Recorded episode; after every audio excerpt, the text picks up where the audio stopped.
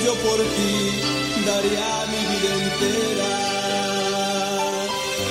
Siempre estuviste junto a mí, con alegría en mi niñez y juventud, mi soledad, tristeza y desamor, llenándome de amor en plenitud.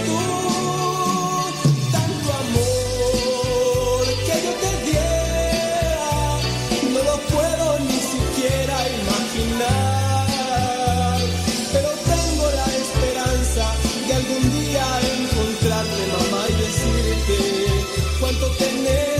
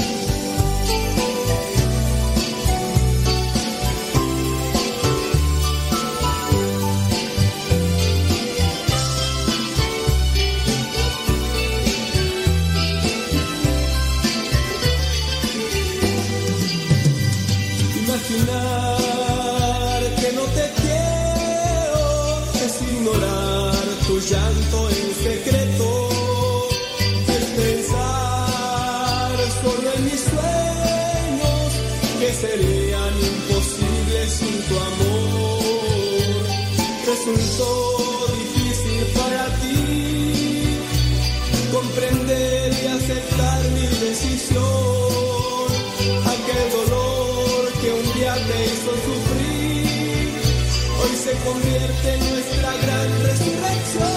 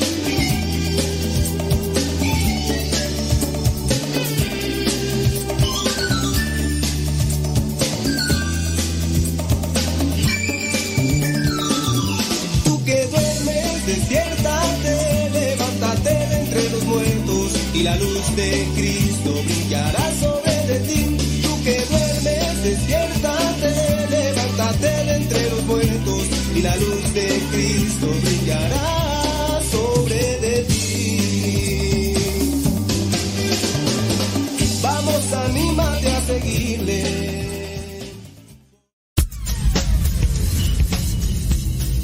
Dice el refrán que a Dios rogando y con el mazo dando. Y el que madruga, termina más temprano. Inicia la mañana con una reflexión. Aquí, en tu programa, al que madruga. con el padre modesto Lule Zavala. Comenzamos.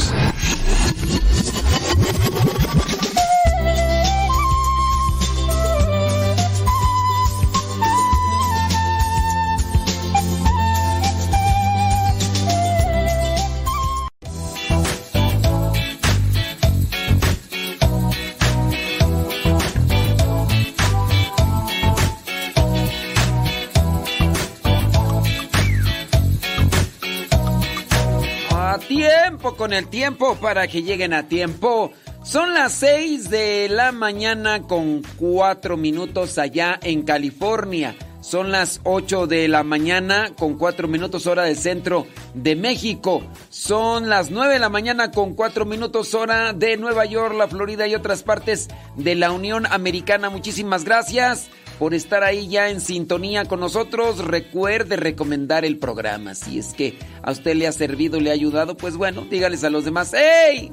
Ya, empezó el programa. No está muy bueno, pero tú escúchalo, porque algo te ha de servir. Algo te ha de servir. Pues ya estamos en este día. Vi, vi, vi, viernes. Es viernes 2 de diciembre. Viernes 2 de diciembre.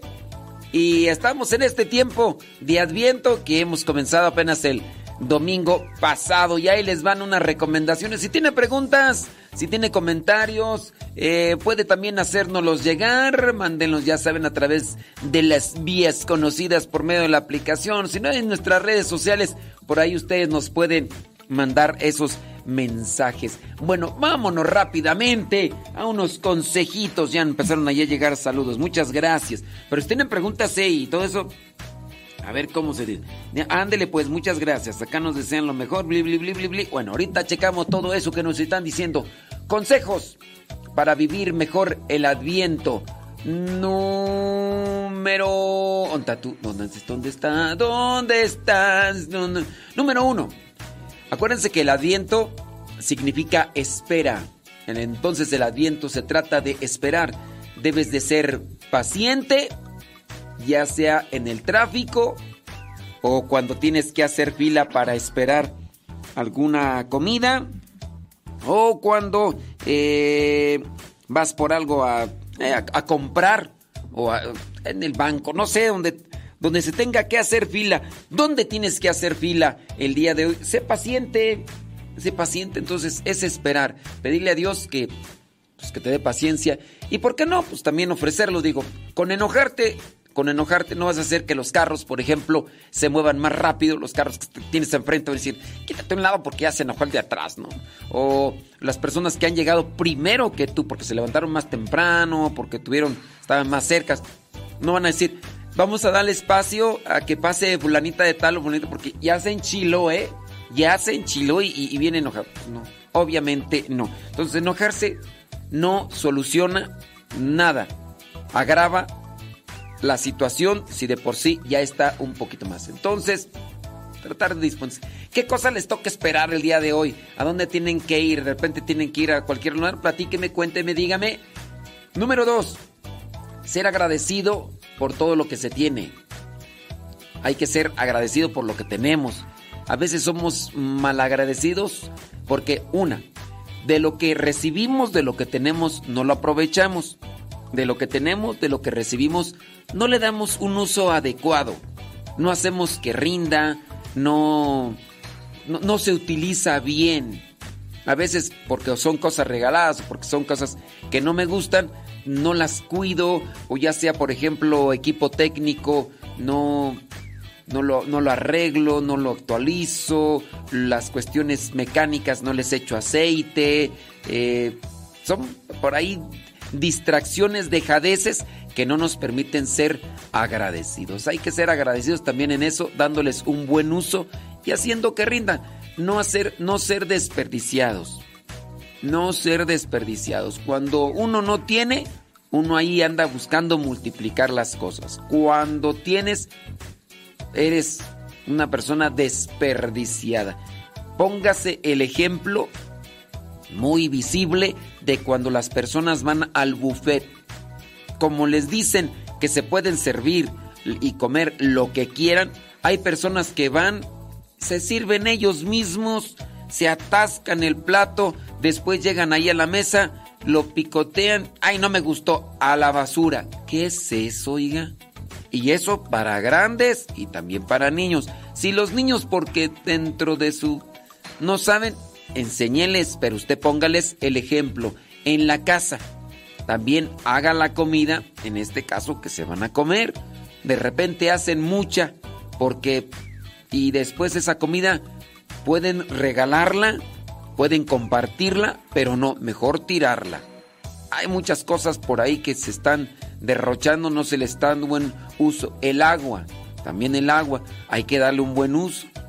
Un buen uso, hay agua que se puede reusar varias veces, bueno, pues se puede guardar esta agua y esta agua le doy dos usos, bueno, pues hay que, hay que también hacer eso. De esa manera uno se manifiesta como agradecido. Hay que contemplar tus muchos dones y todo lo que te rodea, desde las comodidades hasta las personas que están a tu alrededor. Entonces, número dos, hay que ser agradecidos. Número uno, saber esperar. Número tres, que no sea un problema si alguien utiliza saludos como felices fiestas o de otro tipo. Simplemente se debe ser agradecido y desearles a las personas una feliz Navidad. Hay personas que tienen de repente gente conocida que ya no dice feliz Navidad o feliz Adviento, no, dicen felices fiestas y, y tiene algunas personas a enojarse. Miren, si bien hay que corregir, hay que hacerlo cuando nosotros tengamos esa oportunidad de entrar a hacer una corrección. No podemos andar por la vida caminando queriendo hacer una corrección a otras personas que ni siquiera conocemos o que a lo mejor ni siquiera nos están dando ese espacio para la corrección. Dígase, por ejemplo, también de cuando uno va a misa y ve actitudes que no corresponden a la liturgia o que no corresponden a lo que vendría a ser un buen comportamiento dentro de la misa.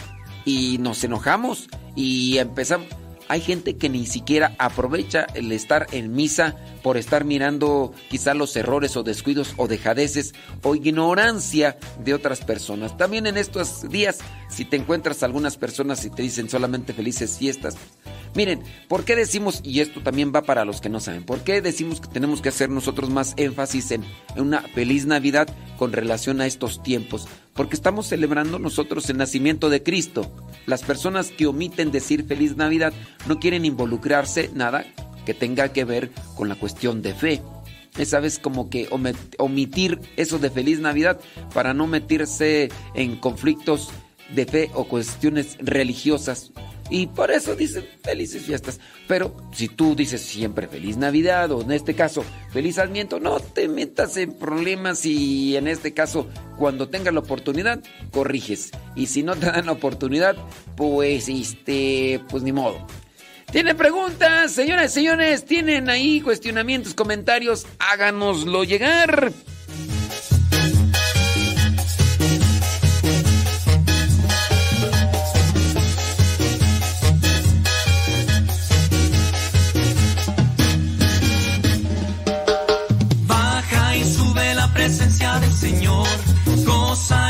Con todo tu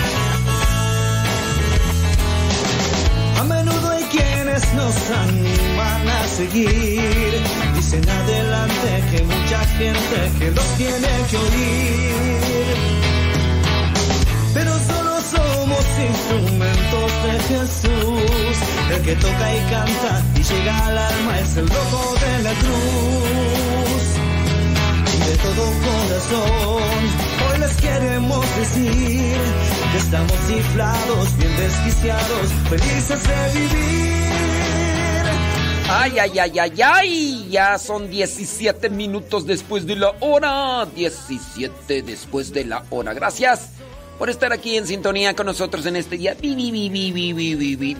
Viernes. Oye, por cierto, hoy es día de Santa Viviana. No nos escucha porque muy seguramente está más dormida que Morfeo. Pero hoy, hoy es día de Santa Viviana. Bueno, déjeme ver por acá los mensajitos. Bli, bli, bli. Ándele, pues qué bueno, me da muchísimo gusto ver sus comentarios. Acá déjame checar si hay preguntitas. No, ahorita no hay preguntas. Puro saludo, puro saludo y reclamación. Pero esas reclamaciones no las vamos a ver.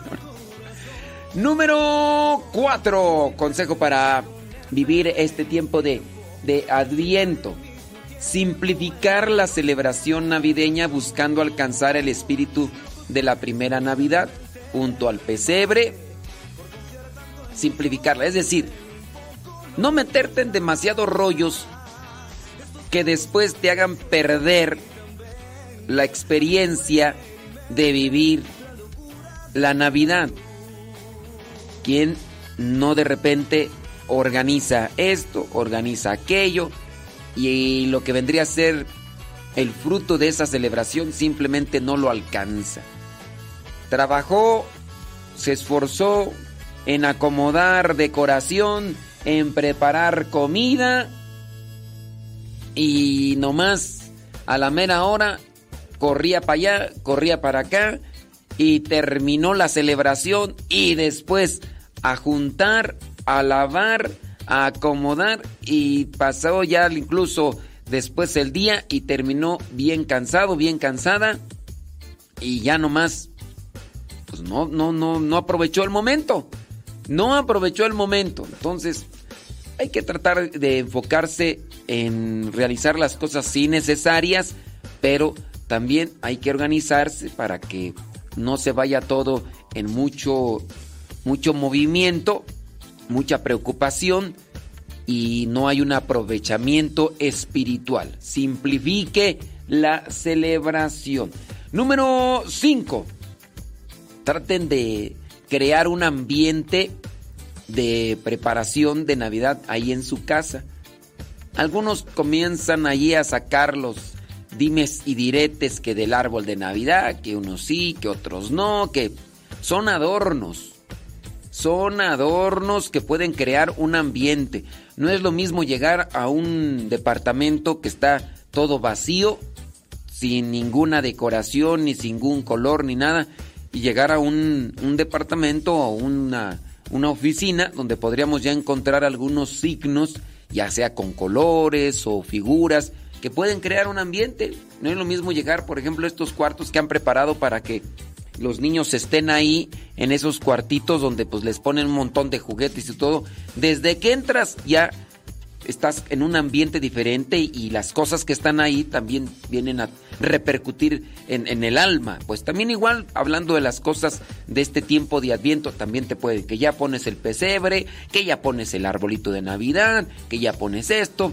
La corona de Adviento, esta corona de Adviento que sí es algo que se puede utilizar para la oración, es decir, ya estamos en esta primera semana, ya estamos acercándonos ya para lo que es el segundo domingo esta corona la tienes ahí, estás ahí, te das unos cinco minutos, prendes la vela, la primera vela morada, la prendes y entonces haces una pequeña oración. ¿no? La oración, si tú quieres rezar el rosario, nomás tengan cuidado pues de que no vaya a causar allí algún accidente ahí con el fuego y todo. Y haces tu oración.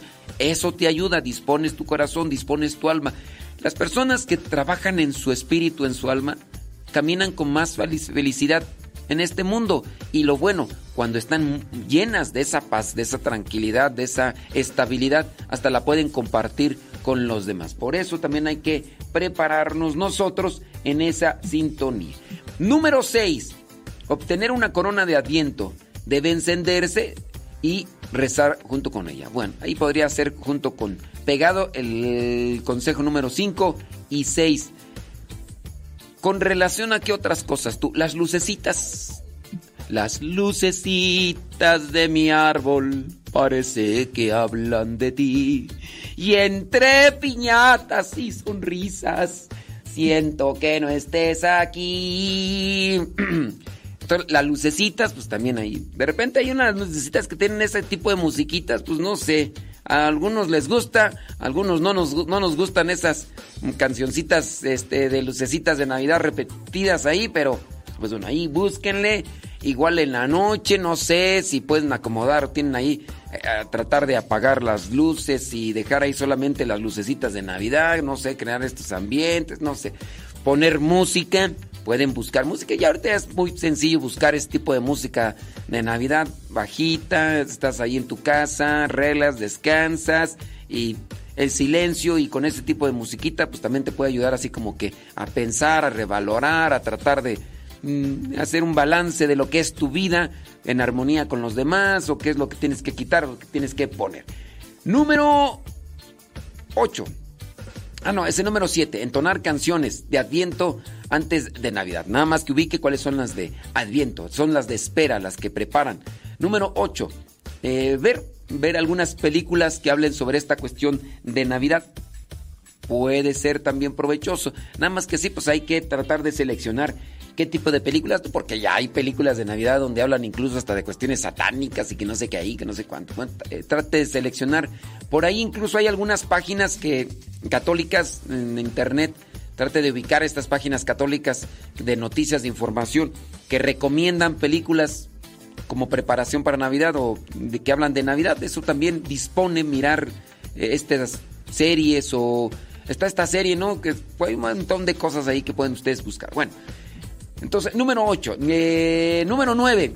Cantar villancicos.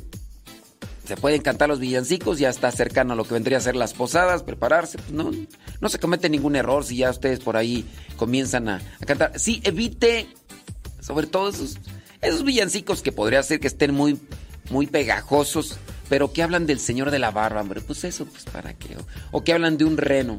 Pues era Rodolfo un reno que tenía la nariz, ya ya nos salimos ahí de carril. No, trate de cantar aquellas, aquellos villancicos que están relacionados con el nacimiento de Cristo. Número 10. Enviar tarjetas de Navidad a personas que pueden sentirse solas. Hay personas que a lo mejor ustedes conocen que a lo mejor están distantes. Mándenle una tarjeta. Mándenle una tarjeta o algo. No sé. Todavía ustedes pueden ir buscando. Hay tarjetas, hay tarjetas, nada más que pues ya, ya uno está... Entonces, mándenle ahí sus, tarjetitas ahí con algo. Ah, incluso hasta con esas de cancioncitas y de tiri tiri. No. De esas de José Feliciano así.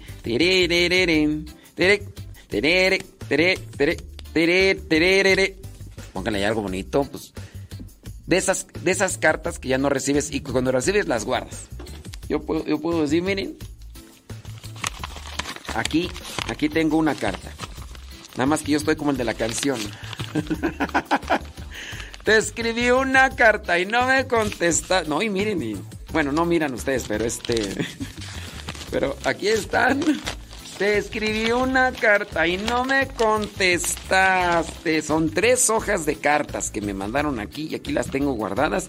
Y de repente llega un momento así como que, ay, voy a volverla a leer otra vez. Y las unos las leo. Y si me quieren mandar una carta así física, pues mándenme una. Por ahí tengo una, una señora que me envió hace como seis años. Ahí la tengo todavía. De hecho, hace poquito la volví a leer y ya a la señora por ahí nos está escuchando. Pero sí, ahí entonces trate de escribir eh, una tarjeta, escribir notas e intenciones, oraciones. Y ahorita regresando de la pausa, compartimos algunos otros consejitos. O si tiene alguna pregunta, comentario, hágalo. Ahorita regresando lo menciono.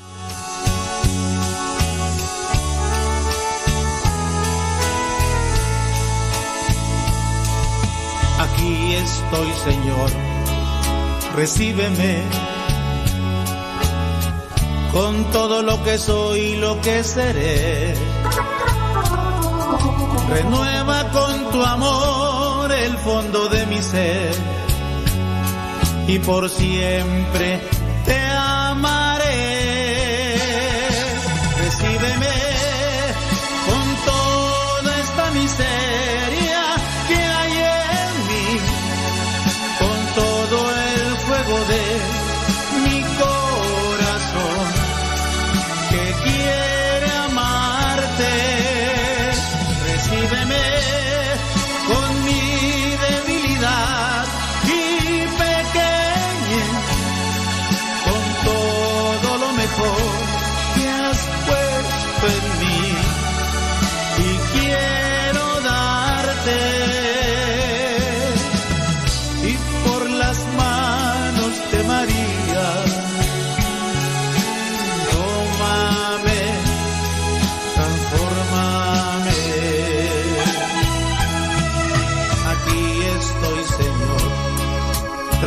Transfórmame una ofrenda viva quiero ser. Concédeme sentir el fuego de tu amor. Y en amor te serviré. Recíbeme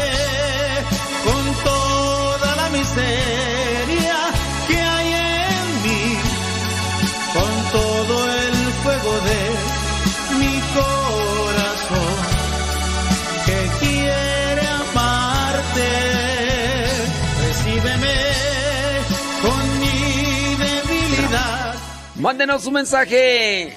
Mándenos un mensaje a través del Telegram, arroba cabina radio sepa, arroba. Como ya no paso saludos, ya no nos mandan. Ya no nos mandan saludos ahí por el Telegram. Porque ya no estoy saludando así como antes. que se empezaron a quejar muchos de ay, puro saludo tú, hombre. No, no, no, no no sé qué, no sé qué, no sé cuándo. Entonces, mándenos ahí sus preguntas. Mándenos sus preguntas ahí a través del Telegram, arroba cabina radio sepa. Arroba cabina radio sepa. Y otra cosa, este, recuerden que ahí en el Telegram, en nuestro canal, estamos subiendo que las laudes. Ya subimos lo que es la oración para la consagración en este primer viernes de mes. Y también estamos subiendo la novena a la Inmaculada Concepción. Estamos en el cuarto día y también ahí está en audio. Busque el canal arroba modesto lules, es un canal. Y el chat arroba cabina radio sepa. Arroba cabina radio sepa. Ahí ustedes nos pueden hacer sus, sus mensajes. Muy bien. Pues vamos a ver si podemos. Claro que por supuesto que desde luego que sí. Saludos. Es que sí hay saludos nada más. Dice Liliana Alfaro, eh, Lucy León, Silvia Cruz, Ana García, Alejandra Merino. Y son los únicos que se aparecen ahí en el Telegram. Telegram. Telegram. Rosa Vázquez Telles también. Ándele pues. Y son ahí los que están ahorita apareciéndose. Ahorita checo ahí en el Facebook. Saludos a Carmela Aviña. Carmila.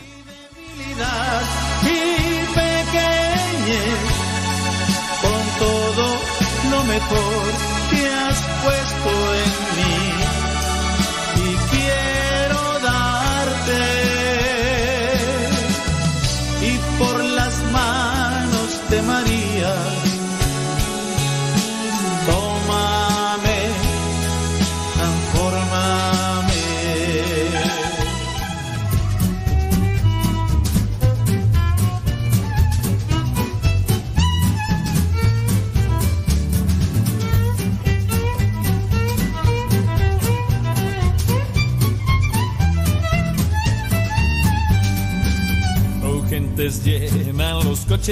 caras llenan las calles, las tiendas, las paradas y hay sorpresas guardadas. Unos rostros te quieren y otros quieren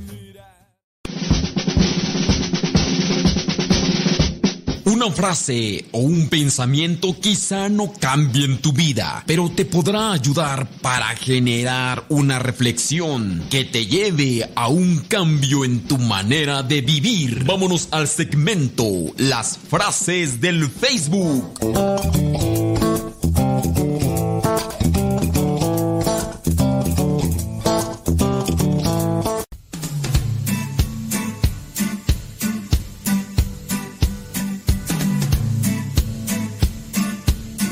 Dice Cristi Contreras que a ella no le contesto. Pues no me preguntas nada, Cristi Contreras. Es que miren, en ocasiones nos mandan mensajitos y nomás dicen, hola. Y bueno, no te voy a contestar, hola. ¿Cómo estás? "Mm, bien. ¿Qué haces? no, sobre el muerto las coronas. Láncense, nomás pónganle ahí al inicio pregunta. Porque hay veces que uno ya no ve. Entonces comienzan así. Eh, Fíjese que estamos aquí, buenos días. Este el día de hoy pues me levanté así medio sacada de onda y no sé la verdad. Este, ay, es que una vez como que no se quiere levantar. Fíjese que tengo una pregunta y después de que me cuenta todo chorísimo. No, láncense luego, luego con las preguntas, criatura. ¿Ok? Ándenle, pues ya saben ustedes ahí, a través de la aplicación o si no hay en las redes sociales. Vámonos con esta frase. La mayoría de las sonrisas son iniciadas por otra sonrisa. La mayoría de las sonrisas son iniciadas por otra sonrisa. Trata de comenzar tu día, tu jornada con una sonrisa. No importa que traiga los dientes chuecos. No importa que andes con la mazorca desgranada, es decir, que ya se te hayan caído los dientes, criatura. No importa, pues es más, si ya traes la mazorca desgranada, es decir, si ya se te cayó un diente y no, hombre, tú ya traes hasta música eh, eh, mezclada ahí, traes hasta música integrada. Porque ya cuando hablas dices, ah, ¿cómo estás? Yo estoy muy bien. Buenos días. Entonces, ah, pues agárrale. Tienes que pues, ahí acomodarle. Entonces comienza con tu sonrisa. Comienza con tu sonrisa. Vámonos con otra frase. Frase. Una onza de acción vale más que una tonelada de teoría. Una onza de acción vale más que una tonelada de teoría. Obras, obras son amores y no buenas razones. Obras son amores y no buenas razones. Que van a hacer esto, que van a hacer lo otro, que estaría bien hacer esto, que está bien. Yo no sé por qué no hacen esto y, por qué no lo haces. ¿Por qué no lo haces, criatura? Porque nomás hay muchos que somos muy buenos para estar critique critique, muerde y muerde. Pero nomás tengan presente este pensamiento. El que regularmente más critica y más se queja es el que menos hace. Regularmente y casi en su mayoría, el que más está chifle y chifle, el que más está rechine y rechine los dientes, es el que casi nunca hace nada. Y cuando hace algo, lo anuncia con bombo y platillo y anda haciendo mucha polvadera. Y cuando lo hace, ni lo hace bien, lo hace con sus patas. Eso, bueno, regularmente, regularmente. Vámonos con otra frase. Envejecer es obligatorio. Crecer y madurar es opcional. Envejecer es obligatorio, es parte. Tú y yo nos estamos haciendo ya chochos. ¡Chocho! ¡Chocho! ya te, te agachas y te rechinan las rodillas. Es más, te agachas y cuando te levantas te mareas. Es más, ya antes traías aquí patas de gallo, ya no son patas de gallo, ya son patas de avestruz, ya ya antes tenías cabello, ahora si tienes es poquito y si no ya está medio blanco. Envejecer es obligatorio. Crecer y madurar es opcional. En este caso, madurar es una determinación que cada uno de nosotros trabaja. ¿Quieres madurar? Sé más paciente. Escucha más que hablar. Trata de escuchar más que estar hablando y hablando y hablando. El que no sabe escuchar, en realidad no concibe bien, no acomoda bien sus ideas. El que no sabe escuchar no sabe acomodar bien sus ideas y después por eso anda tropiece y tropiece. Trate, tratemos de, de madurar, porque si no, es, a veces se ve mm, ridículo una persona ya grande y de edad y madura. Entonces, como que no, no, no, no, imagínate.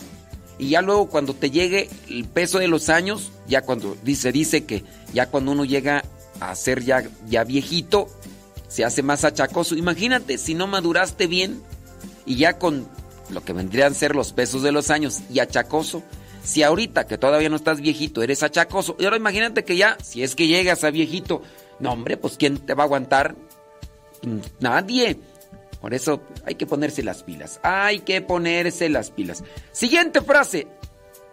¿A quién le hablé hoy de Jesucristo? Hoy a nadie. Deficiencia del amor. Fui egoísta. Perdóname, Señor.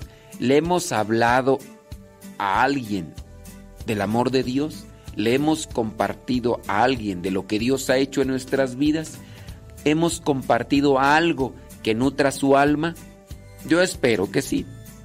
Yo les mando, por ejemplo, el, el Evangelio por el WhatsApp para que lo compartan. Les mando también una oración por escrita para que la compartan. Y muy posiblemente los que la comparten, muy posiblemente habrá por ahí alguno que ni la oye ni la reza pero pues ya la está compartiendo y a lo mejor hasta le van a decir muchas gracias y el día que no la comparten le van a decir, oye, te faltó la oración, yo sí la rezo, aunque tú no la reces. Y es que no la mandan algunos o se les olvida porque ellos no la rezan o porque ellos no la escuchan.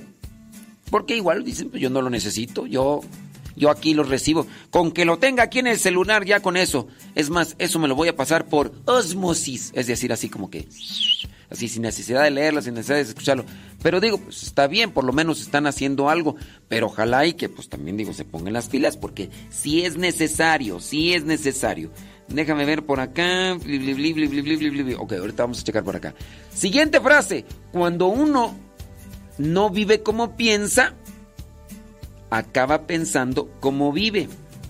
Cuando uno no vive como piensa, acaba pensando como vive.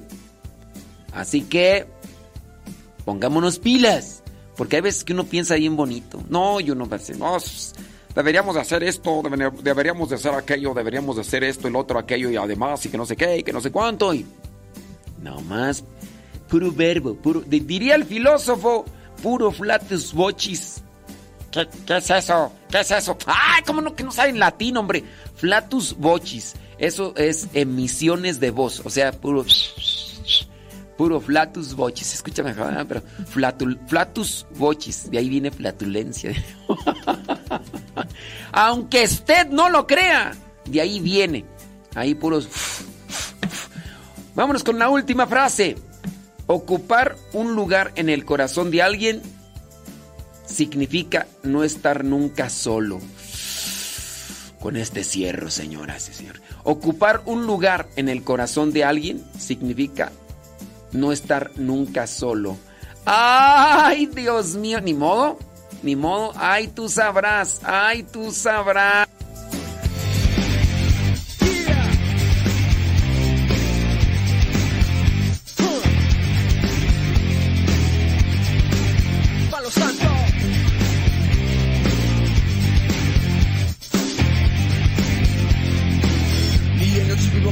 Ser fuego que enfrenta al mal y que brilla en la oscuridad. Con las manos de tu voz no siento miedo. Voy más. 8 de la mañana con 41 minutos.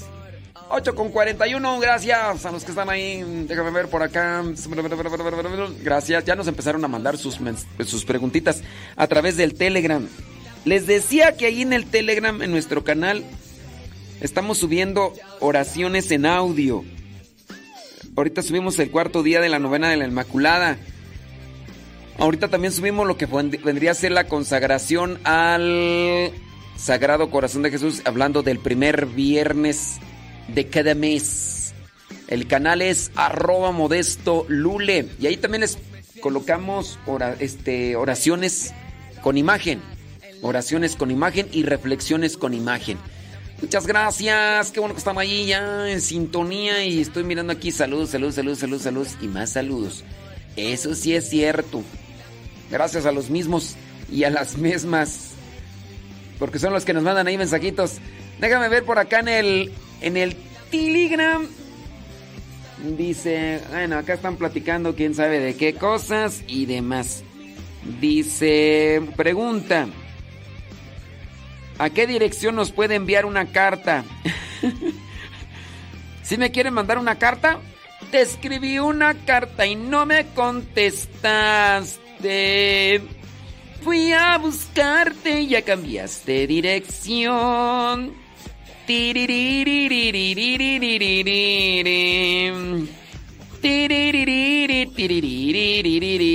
Bueno, vamos a hacer esto. ¿Quién me quiere mandar una carta? Yo no se las voy a regresar, ¿eh? para que no van a estar diciendo, ay, ya no le vuelvo a escribir carta porque ya no me contestan.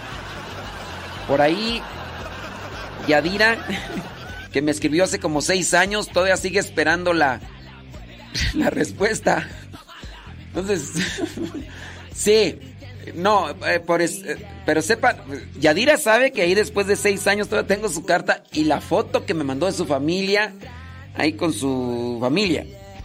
Entonces, pues sí, ahí, ahí están. Bueno, ¿a qué dirección ahorita se las... Ahorita se las digo. Bueno, pues acabo nada más es una persona que me quiere escribir carta. Déjame buscar, ¿dónde la dirección? Dirección. A ver. La dirección es... Bueno, mejor para que este... Mejor voy aquí a apuntarlo y ya este y se lo mando ya a la persona que me está diciendo aquí. Bueno. Bueno, ahí pónganle en, pónganle eh, acuérdense que en el remitente primero tienen que poner mi nombre, ¿no? Para que sepan a quién a, quién a quién va dirigida porque si no después este llega aquí y van a decir, ¿para quién es? Sabrá Dios. Ya, bueno, ya se lo mandamos ahí. Y ya le mandamos a la persona que quise que nos va a escribir una carta. Ajá. Ay, acá están platicando acá en el en el YouTube. Ay, me levanté un poco tarde, no sé qué, no sé, no sé. Ándele pues, déjame ver quién más nos manda aquí mensajes. Saludos, dice aquí comiendo. Eso. Bueno, pónganle ahí, sí, dice, yo también quiero la dirección. Muy bien, ya ahí, ahí va la dirección, ya listo.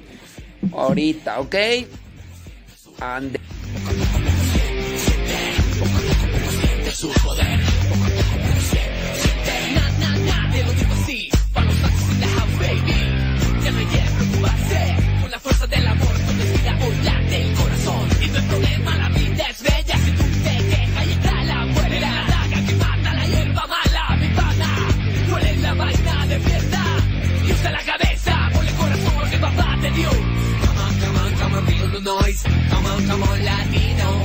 Come on, come on, come on, feel the noise. Come on, come on.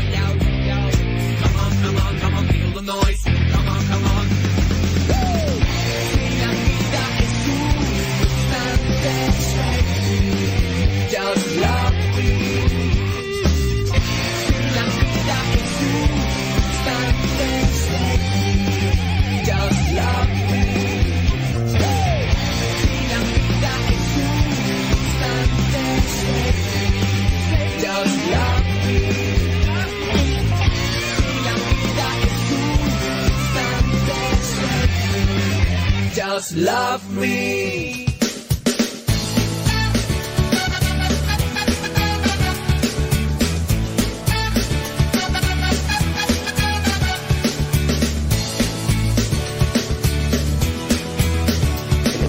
Fíjate cómo es la gente, María Eugenia pidiéndome la dirección que para ir a visitarme. Ay, María Eugenia, si cuando fui a tu pueblo no me fuiste a saludar, menos vas a venir hasta acá donde estamos nosotros, hombre. Ay, María Eugenia, nomás porque te gusta andar ahí. Si cuando fuimos ahí a tu pueblo, ahí estábamos ahí en la esquina de tu casa, no nos fuiste a saludar, ¿tú crees que vas a venir hasta acá desde Guadalajara a México y, y ahí el otro día que estábamos ahí a cinco minutos ahí de tu cantón no nos fuiste a saludar? No, hombre.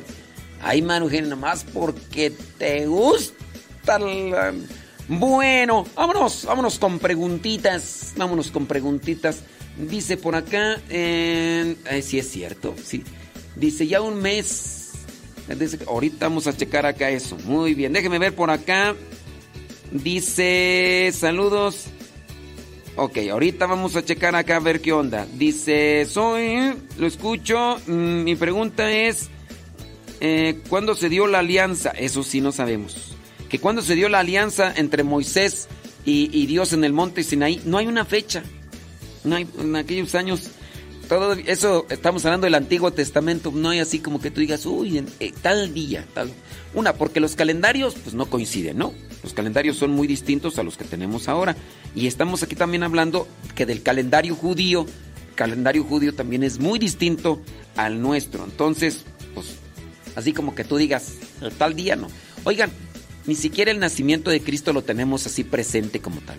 Porque para los tiempos de Jesucristo igual existía otro tipo de calendario, pero tampoco así como que tomado muy en cuenta, ¿ok? Ándele pues. Saludos, señora Gaby. Échele muchas ganas. Sé que va a ser acá. Dice, si es cierto. ahorita les mando. Ahorita pasamos a la hora de los saludos, compares. Nomás espéreme tantito. Dice, ¿qué pasa si no se adorna la casa con el árbol y el nacimiento? No pasa absolutamente nada. Les digo, es que yo lo, que- lo que estoy haciendo es una cuestión de conciencia. Si ustedes eh, decoran su casa, van a crear un ambiente. Eh, cuando uno crea un ambiente, uno genera un recuerdo. Cuando se generan recuerdos positivos y alegres, la vida sonríe mejor. Si ustedes crean ambientes, generan recuerdos. Igual, si ustedes pueden acostumbrarse a vivir cada año como si fuera cualquier otro día de si cada año de diciembre si ustedes dejan así su casa como cualquier otro día van a pasar muchos diciembre y ustedes no van a tener realmente así como que una conexión. Acuérdense de nuestros tiempos cuando éramos niños y en nuestras casas aunque no adornaban con árboles de navidad por ejemplo nuestra casa en nuestros ambientes de mi rancho, lo que hacían algunos, porque tenían la posibilidad económica, algunos nunca tuvimos esa posibilidad, o porque o comprábamos las lucecitas, o comíamos y pues mejor preferíamos comer, ¿no? Pero en aquellos ambientes de rancho, ¿qué hacían? Iban a cortar una rama de un árbol que le llaman el granjeno. Así le llaman ahí en mi rancho. Yo no sé si en tu rancho le llaman de otra manera, pero le llaman el granjeno. Cortaban una rama, esa rama la enterraban en, en una maceta, esa maceta se colocaba con esa rama ahí en una esquina de la casa, le ponían un arbolito, le ponían algunas cosillas ahí y ya tenemos ahí nuestro adornito. yo no, acuerdo, no me acuerdo que hayan puesto un nacimiento, pero por lo menos ahí había ese tipo de cosas. Llegaban las posadas, nos íbamos a las posadas. Eso generó un ambiente. Y en muchos de nosotros esos recuerdos han quedado en el corazón porque generaron esos ambientes un sentimiento. Si tú dices, yo no quiero arreglar nada, yo así, está bien. Digo, pero generar esos ambientes generan sentimientos y eso puede ayudar, ¿ok?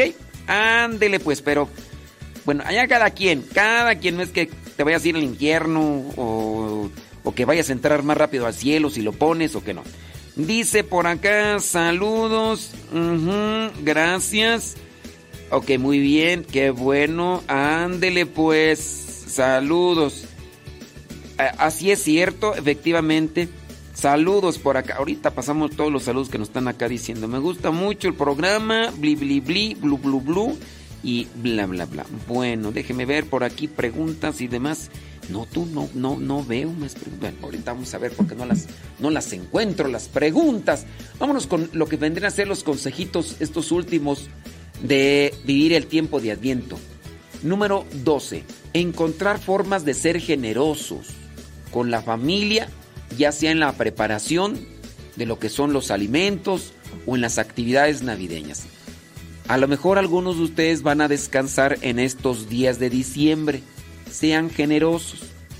Los que vayan a tener la posibilidad de echarse una vuelta palterre, porque tienen la posibilidad, llévenle, llévenle algo, un recuerdito, hombre. Un recuerdito a familiares. Hay cosas que que se pueden usar muy bien y que muchas personas te lo van a agradecer.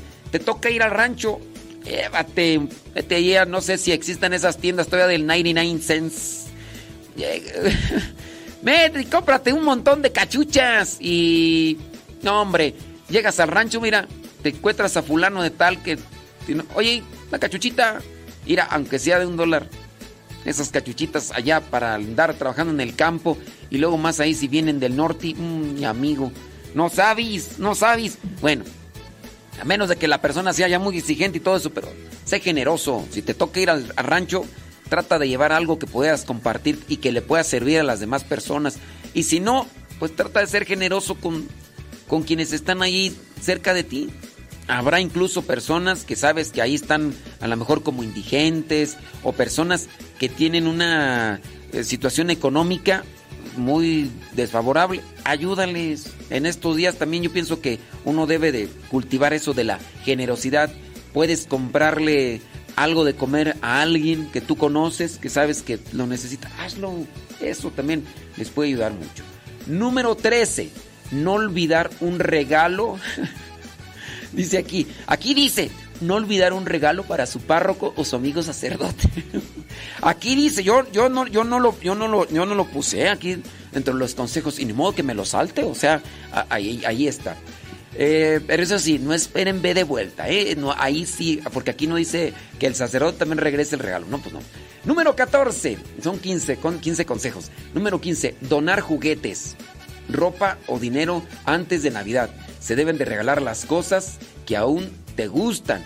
Eso es hacer un pequeño sacrificio y ofrecerlo verdaderamente por Jesús. También se puede guardar dinero para organizaciones de caridad que brindan ayuda a los necesitados para comprar objetos que permitan a estas personas celebrar la verdadera Navidad. Entonces, regalar, regalar esas cosas que pueden hacer felices a los niños o a las personas. A lo mejor puede ser ropa. Sí, puede ser ropa. Les decía esto de de regalar, si ustedes les toca ir al terre, allá para el terre, para allá para el rancho, pues ¿por qué no? A ver, vamos a juntar toda la ropa que ya no se van a poner, porque ya hay mucha ropa que no se pone. Júntenla, échenla en las, en las maletas, si es que se puede, porque van a bajar en la camionetita, en el carrito, vayan y regalen esa ropa, aunque sea usada, cuando llega ya al rancho, esa ropa, nomás bien lavadita y todo, ¿verdad? No, hombre, mira, aquí te voy a regalar esta, está usadita, pero está buena. No, hombre, ustedes no saben. Y 15 y último, pedirle a la Sagrada Familia que ayude a que el adviento sea santo. Entonces, más en oración, más en devoción y de esa manera pues se puede vivir mejor este tiempo de adviento. Buscad primeramente el reino de Dios y su justicia y todas las cosas serán añadidas. Era un hombre rico que cumplía las leyes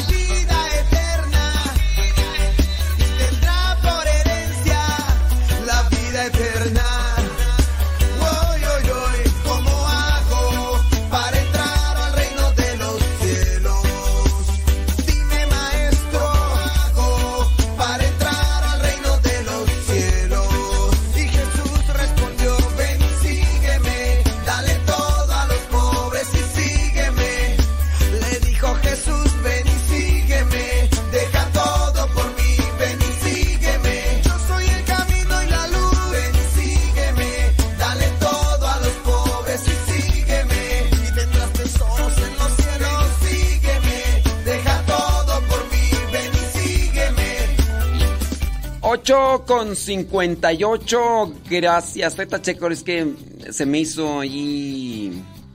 Ahorita revisamos.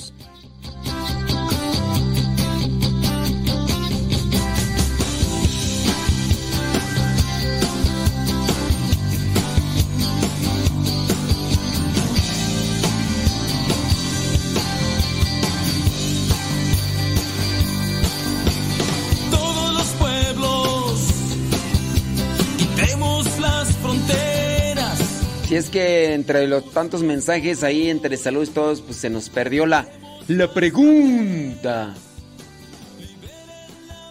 Eh, una persona dice, padre, mm, saludos, dice, la oración de la consagración de la familia al Sagrado Corazón de Jesús se puede hacer en cualquier hora del día y cada cuándo se hace.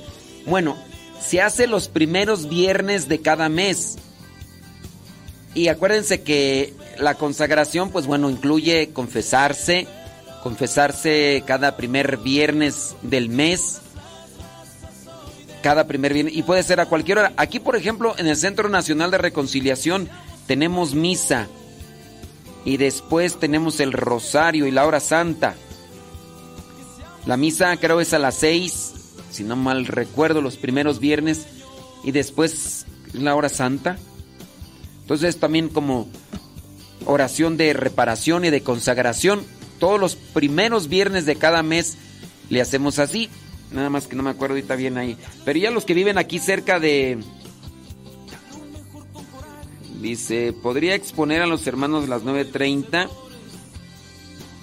Muy bien. Sí. Sí, a las 9.30 les expongo. Muy bien, es que ya me están pidiendo que si puedo exponer el Santísimo ahorita a las 9.30 y pues, pues les digo que sí. Este, entonces, em, déjame ver a qué horas es la misa hoy. Para si quieren venir, ¿verdad? Si quieren. Pero acuérdense que la confesión ahí todo.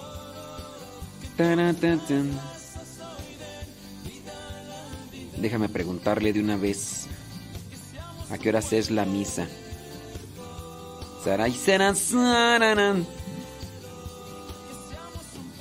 ¿A qué horas es la misa hoy día viernes?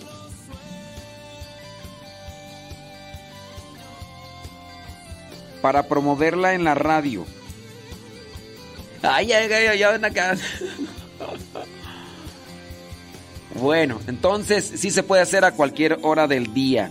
Ahorita me van a decir a qué horas es la misa el primer viernes de cada mes. All right. All right. ¿Qué más tú? A ver, otra pregunta. Déjame ver. Eh, saludos, dice. Y los mismos. Dice, dice que dice el tío Chuma que su mamá siempre ponía el nacimiento y él sigue con la tradición. ¡Súbale a la radio! Ándele pues. Déjame ver por acá. Dice, otra vez molestando con preguntas. ¿Cuándo se comienza la novena a la Virgen de Guadalupe? ¿Hoy o mañana? Ay, Dios mío santo, no me acuerdo tú. Pero son nueve días antes del 12 de diciembre. A ver, échenle cuentas. Me agarraron en bajada. A ver, vamos a agarrar acá el de ese. 12. A ver, entonces. 1, 2, 3, 4, 5, 6. 1, 2, 3, 4, 5, 6, 7, 8, 9. Se comienza mañana, criatura, la novena. La Virgen de Guadalupe. Mañana 3. Ok, dice mañana porque mi hermana dijeron que hoy día 2 de diciembre. No, pues sería entonces 10 días o qué. Soy de un grupo guadalupano, pero de, de otra iglesia y la comenzaron, sí, la comenzamos mañana, ¿sí?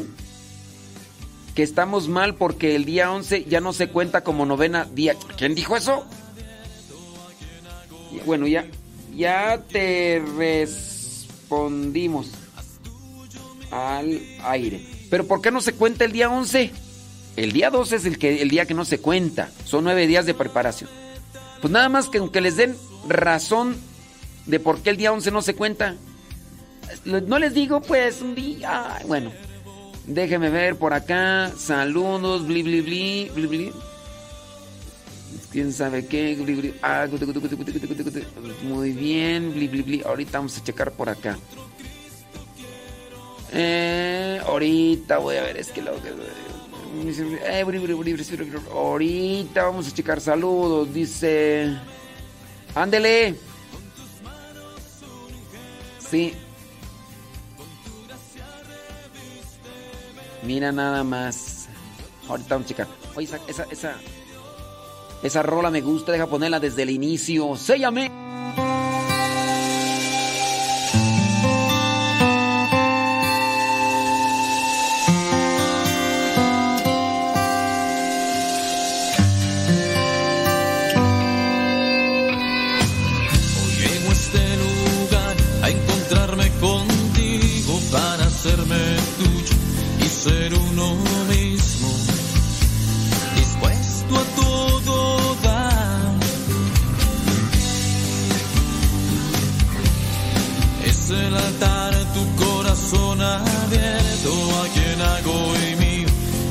Quien hoy muero, haz tuyo mi vivir. Tómame tal como soy. Yo seré tu siervo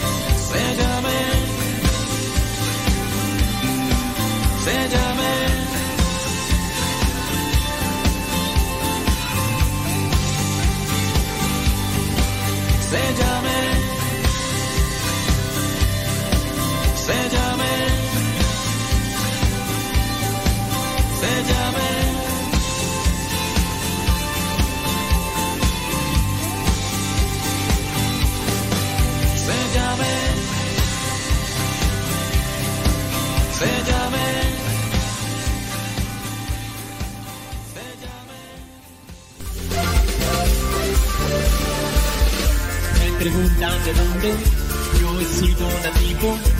They say there is glory, para ser que no encuentro, la razón de mi vida, y por eso sigo cautivo.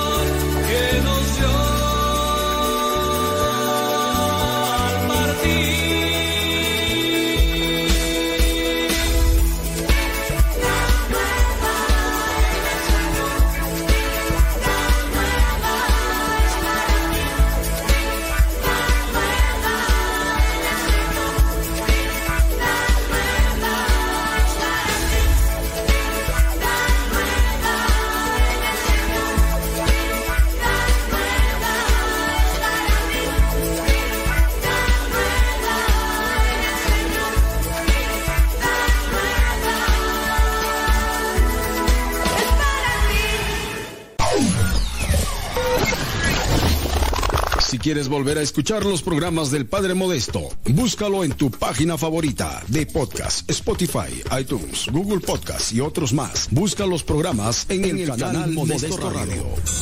En el canal Modesto Radio. Santa Viviana, patrona de los epilépticos.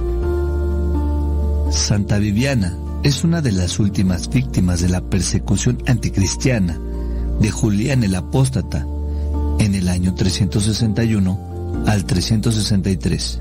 En un documento llamado Pasio Sanctae Vivianae, no anterior al siglo VIII, se lee que el gobernador Aproniano, después de haber hecho asesinar a Fausto y a Dafrosa, seguro de poderse adueñar de su patrimonio, trató de obligar a la apostasía a las jóvenes hijas de los mártires. Encerradas en la cárcel, Demetria murió antes de la terrible prueba. Viviana, impávida y resuelta, enfrentó al gobernador, que para debilitar su resistencia, la confió inútilmente a una alcahueta. Entonces ordenó que Viviana fuera atada a una columna y flagelada. Llena de llagas por todo el cuerpo, finalmente, la joven mártir entregó su alma a Dios. Echaron su cuerpo a los perros, pero unos cristianos la rescataron y le dieron sepultura junto a la tumba de sus padres y de la hermana, cerca de su casa, en donde pronto construyeron una capilla y más tarde la actual basílica. Esta está sobre el monte Esquilino. De esto da cuenta el biógrafo del Papa Simplicio en el año 468 al 483, atribuyendo a este pontífice la construcción de la basílica en honor a la bienaventurada mártir Viviana.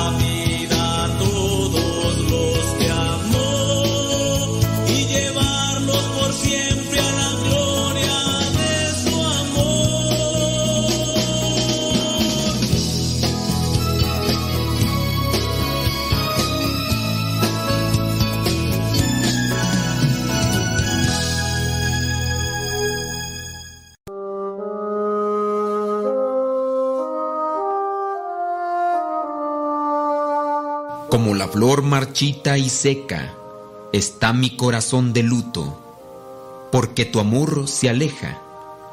Cuando te conocí, brilló una luz en mi alma. Ahora que te perdí, ya no encuentro la calma. Cuando yo te recuerdo, mis ojos lloran sangre, pues la distancia es larga y no logro olvidarte. Mi cuerpo tiene frío, pero no tenerte cerca, porque al perderte a ti, perdí mi vida entera.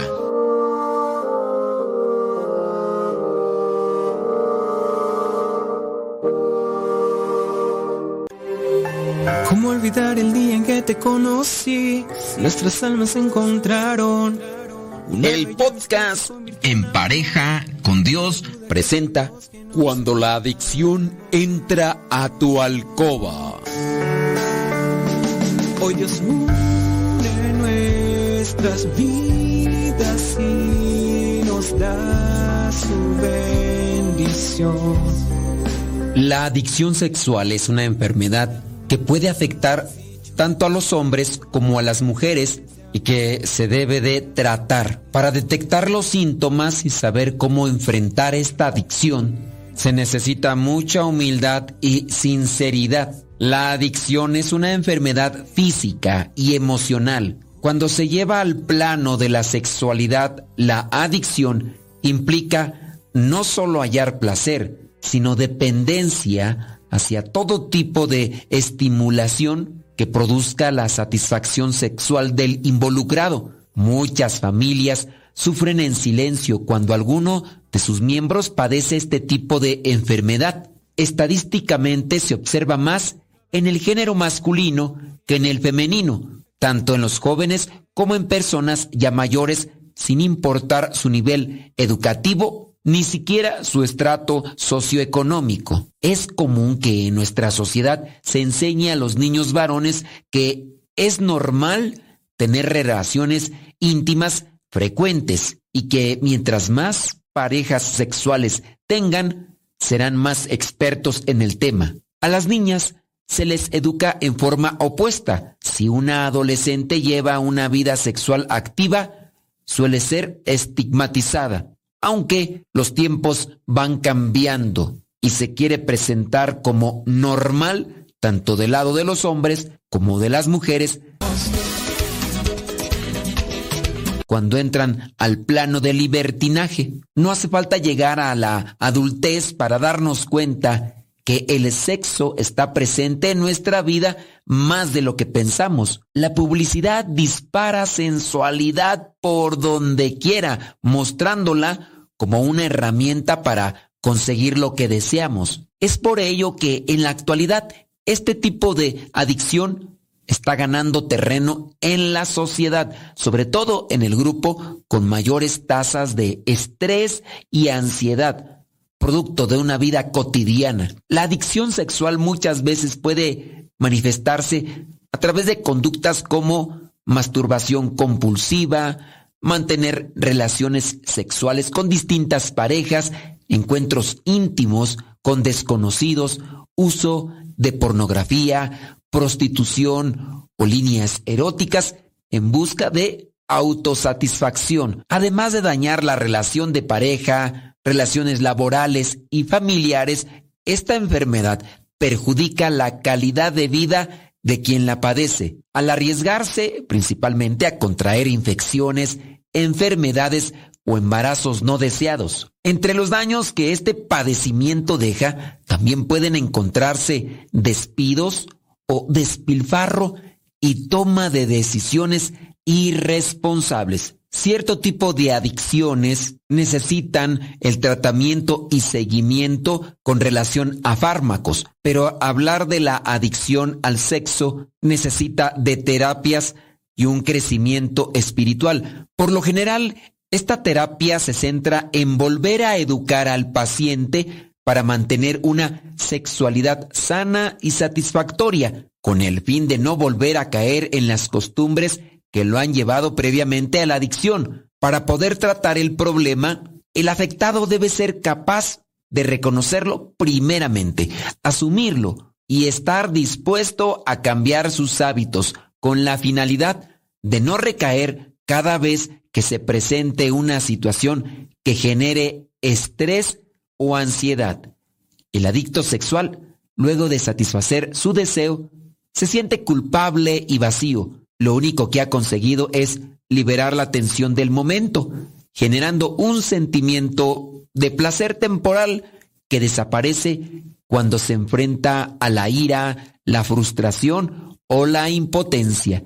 Esto le lleva a un círculo vicioso del cual es muy difícil salir sin ayuda tanto de expertos como del amoroso apoyo de la familia. La adicción es una enfermedad que no solo afecta a quien la padece, sino también sus relaciones con el entorno, en especial con la familia directa. Por ejemplo, es muy difícil que una relación de pareja pueda continuar luego de una traición amorosa. Es importante mantenerse alerta a los síntomas y si identificas algunos en ti o en tu pareja, no esperes a tocar fondo antes de buscar ayuda. Se ha demostrado mediante estudios que las parejas que regularmente ven este tipo de material que crea adicción tienen el doble de probabilidades de terminar divorciadas que las que no lo usan. La dependencia le exige a la persona a dedicarle cada vez más tiempo y lo lleva a la búsqueda de más variedad, más intensidad y más agresividad, lo que lo aleja de su pareja, a quien ve cada vez menos atractiva y deseable, ya que ella no puede estar siempre dispuesta a hacer todo lo que quisiera o todo lo que su adicción ya le está pidiendo. Es importante que la gente entienda que la pornografía afecta el cerebro, ya sea que se use esporádicamente o varias veces a la semana. Algunas investigaciones y estudios dan a conocer que la exposición a la pornografía disminuye la satisfacción sexual en las relaciones tanto de hombres como de mujeres. Estadísticamente, los resultados indican que las personas casadas que usan estas imágenes sucias son más propensos a tener relaciones extramaritales, se sienten menos atraídos por sus esposas y están menos interesados en la intimidad sexual con ellas. Alguien que sea adicto a estas cosas dentro del matrimonio difícilmente se mantendrá fiel. Muy probablemente ya ha cometido muchas infidelidades. Si ya se es adicto, muy seguramente ya se es infiel genitalmente. Porque la infidelidad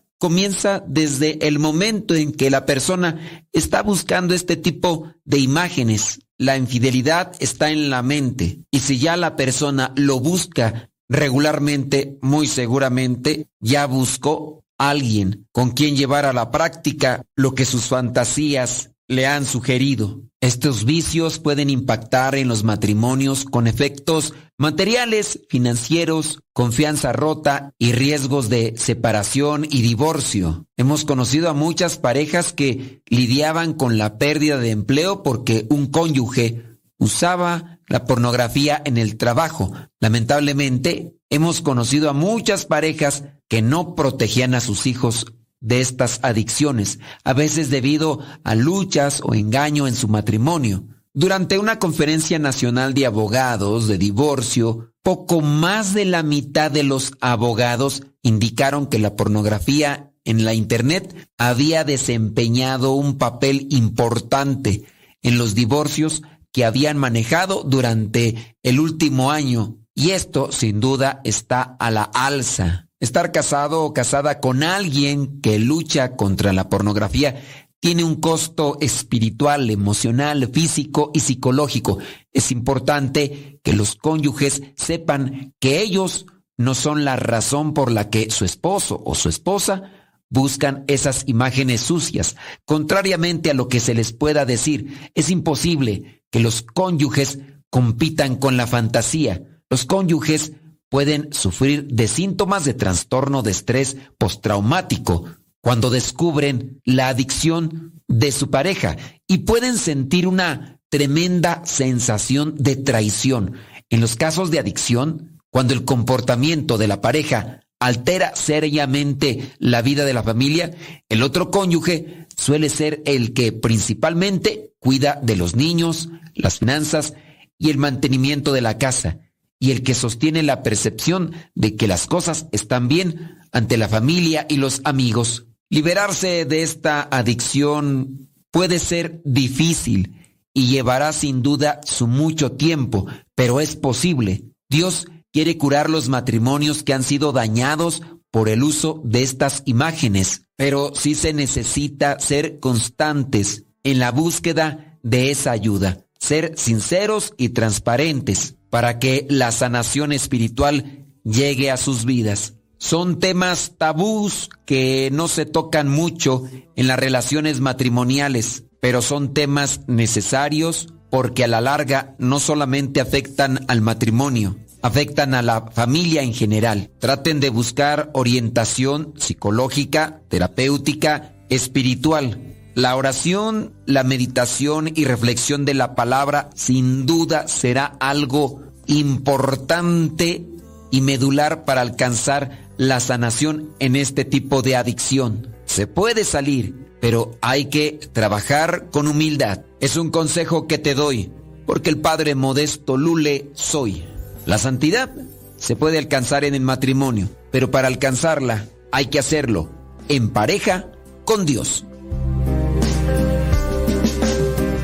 Cada uno con su propia historia, con sus defectos y virtudes, distintos sueños pero mismo ideal, inmensamente amarnos por la eternidad. Desde aquel día no dejo de pensar en ti, cada detalle tuyo me cautiva, te convertiste ahora en parte de mi ser, aún no sé muy bien qué fue lo que pasó, solo sé que yo te amo.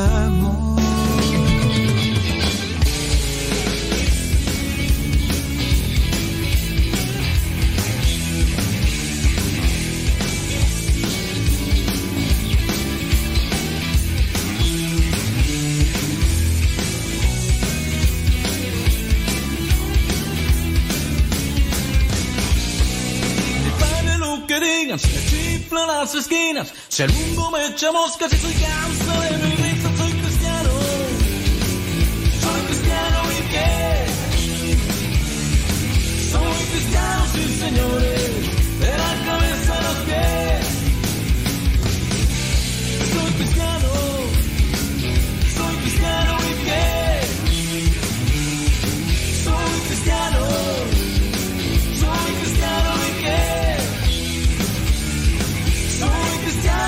señores,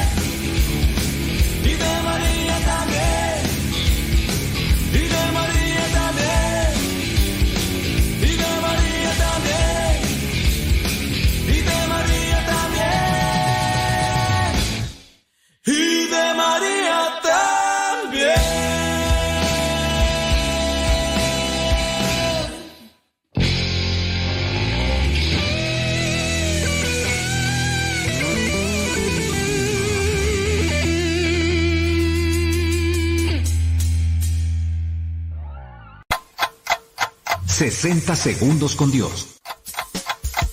Estoy muy seguro que en algún lugar de tu corazón tienes un sueño, una pasión que a veces no te deja dormir por las noches. Sabes que para eso has nacido y hasta a veces te desesperas porque pasan los días y no se vuelve realidad. Es el propósito de tu vida. Sabes que cuando estás haciendo eso, que sueñas serás feliz. Pero quiero decirte algo. Toda gran carrera comienza con un paso pequeño. Así también lo hacen los deportistas, los estudiosos, empresarios, en fin, muchas personas trabajaron y duro para que ese, ese sueño se haga realidad. La Biblia nos dice, el que trabaja su tierra tiene abundancia de pan. El imprudente se ocupa en cosas sin provecho. Ya es tiempo. Decídete ya. 60 segundos con Dios.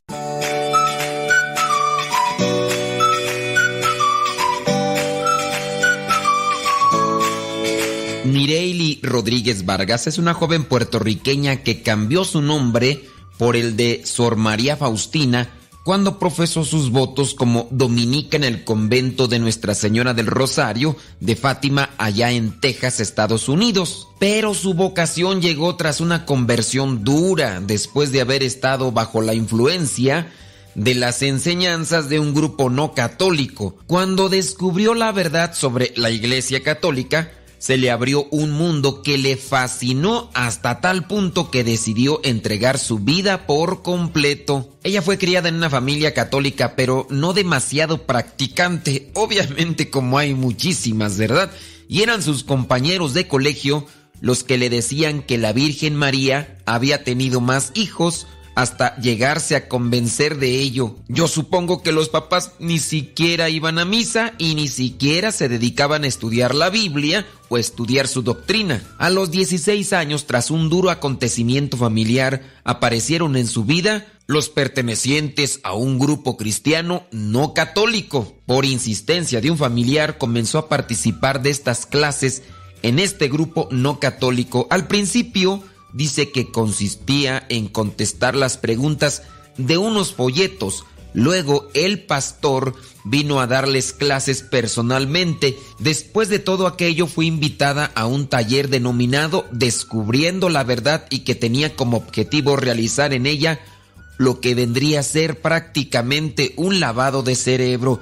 Y chéquese que esto lo dice ella, no lo digo yo. Dice que trataba de cómo la iglesia era la gran ramera del Apocalipsis y el Santo Padre era la bestia del profeta Daniel. En eso consistía este dichoso taller y en eso consistía lo que era este tema de descubriendo la supuesta verdad. Dice que una vez que concluyó ese taller tocaba ser bautizada, pero ella estaba muy confundida, no creía eso sobre la iglesia católica, porque ella había nacido dentro de la iglesia católica. Finalmente, una amiga suya decidió no bautizarse, por lo que ella también tomó la decisión. Obviamente eso le ayudó para decir que no y no fue bautizada, que al final de cuentas ese bautismo no hubiera valido porque el bautismo que le cuenta es el que se hace como lo ordenó Jesucristo y haciéndose una vez el otro ya no cuenta. Al final fue su abuela la que finalmente tomó cartas en el asunto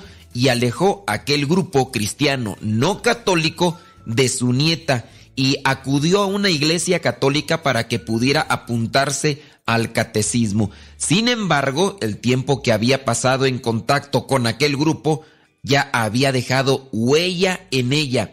Ya, por lo que le habían dicho, no amaba a la Virgen María, a la cual tenía devoción desde muy pequeña. Además, añade que en ese momento pensaba que no necesitaba ir a la iglesia porque un lugar de cuatro paredes con la Biblia y agua bendita podía ser su cuarto. Incluso creía que los cuadros, aún los no religiosos, eran idolatría, por lo que le habían enseñado con aquel grupo cristiano no católico. Sin embargo, tiempo después de iniciar su catequesis, su vida cambió a través de las enseñanzas que les daban y de la instrucción religiosa y de la Biblia que hacían profundamente. Mientras tanto, su abuela seguía perseverando y acompañaba a su nieta a misa todos los domingos sin excepción. Dice que empezó a ver a Dios como un padre amoroso y su vida empezó a cambiar, motivo por el cual se alejaron muchos amigos y a partir de ahí, como suele suceder también en nuestras vidas, comenzó a tener problemas con diferentes personas. Ella específicamente comenzó a tener problemas con su novio. Pero pues ya llegó lo que fue el día de su confesión durante un domingo de ramos, que según define ella misma, fue como sacar muchos clavos de su corazón por lo que se sentía otra persona. Y en la vigilia pascual llegó por fin lo que es su primera comunión, que fue un momento tan bello, único de sentir a Dios por primera vez en su vida. Desde ese día se sintió más unida a Dios de una forma diferente.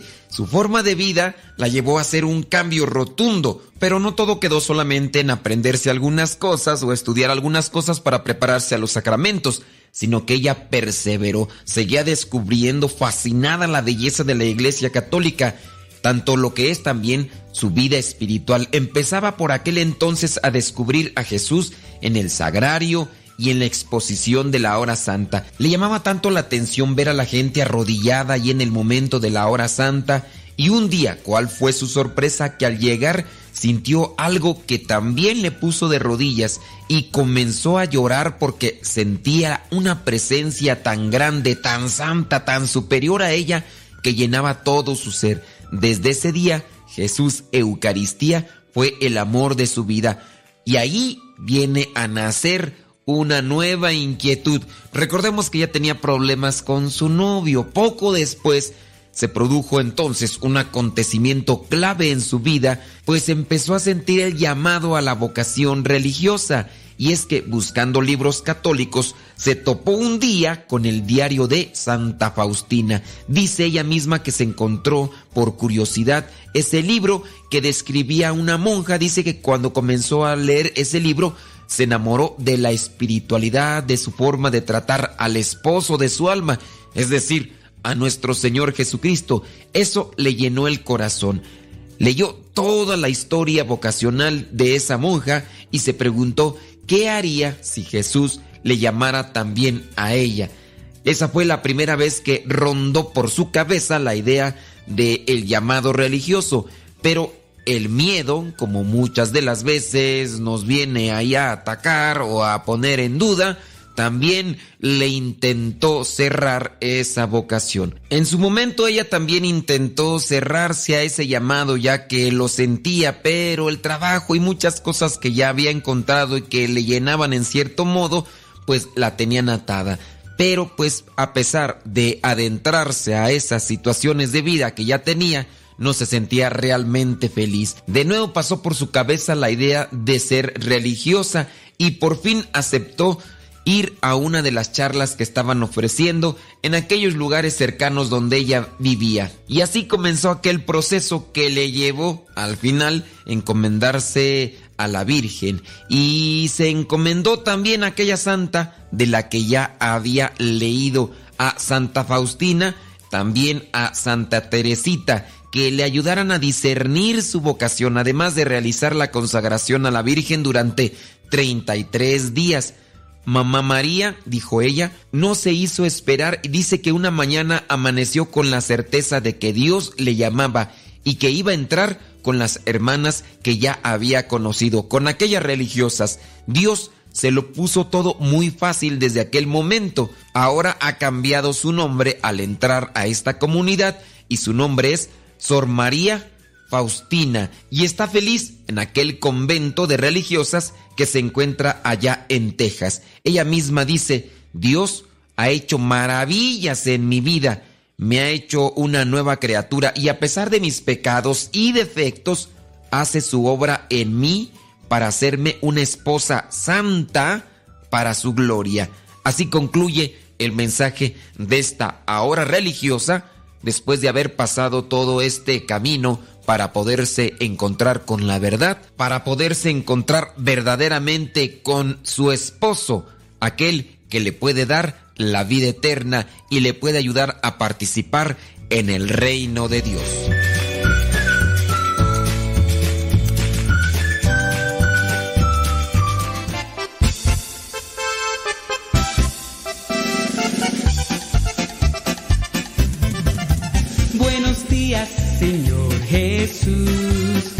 Muchas gracias por darnos luz. Que este día lo que hagamos sea solo para ti. Buenos días, Señor Jesús. Buenos días, Señor Jesús. Muchas gracias por darnos luz. Que este día lo que hagamos sea solo para ti. Buenos días, Señor Jesús. La noche ha pasado, la tempestad se fue. Muy débil y cansado esperando amanecer. Pero al abrir mis ojos, un rayo puedo ver. El sol brilla en el cielo, su luz ya puedo ver. Buenos días, Señor Jesús. Muchas gracias por darnos luz. Este día lo que hagamos sea solo para ti. Buenos días, Señor Jesús. Buenos días, Señor Jesús. Muchas gracias por darnos luz. Este día lo que hagamos sea solo para ti. Buenos días, Señor Jesús. Los pajarillos cantan, elevan su canción. También las palomitas ensalzan al Señor. La flor, la mariposa exhibe su color. Del fondo de mi alma yo canto esta canción. Buenos días, Señor Jesús. Muchas gracias por darnos luz. Que este día lo que hagamos sea solo para ti. Buenos días, Señor Jesús. Buenos días, Señor Jesús. Muchas gracias por darnos luz. Que este día lo que hagamos sea solo para ti. Buenos días, Señor Jesús. Buenos días, Señor. Buenos días, Señor. Buenos días, Señor Jesús. ¿Sabías que en la Iglesia Católica Apostólica y Romana hay mujeres sacerdotes? Sí, hay mujeres sacerdotes. Te lo explico de bolón ping-pong. Todos los fieles cristianos, hombres y mujeres bautizados en la Iglesia Católica Apostólica y Romana, la iglesia que Cristo fundó, remarco, participan del sacerdocio de Cristo mediante lo que es llamado el sacerdocio común. Por eso nos atrevemos a decir que hay mujeres sacerdotes en la iglesia y son iguales en dignidad a los hombres, pero en el caso de los hombres, varones bautizados pueden recibir válidamente la sagrada ordenación. Jesús eligió a hombres para formar el colegio de los apóstoles y estos hicieron lo mismo cuando eligieron a sus sucesores. La iglesia se reconoce vinculada por esta decisión del Señor. En la iglesia existen dos tipos de sacerdocio, el sacerdocio ministerial y el sacerdocio común. Las mujeres también participan de este sacerdocio común. Pero para participar de este sacerdocio común hay que estar bautizados. Así que para la próxima, diles que también en la iglesia católica, apostólica y romana, las mujeres participan del sacerdocio de Cristo.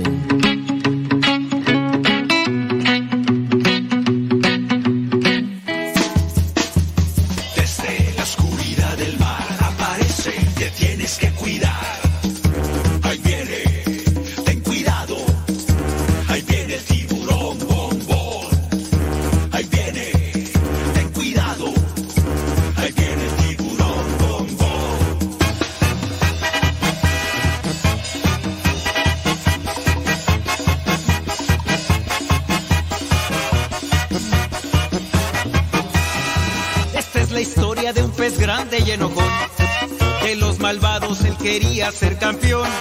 A los otros peces perseguía sin razón. No lo querían por ser malo y muy grosero.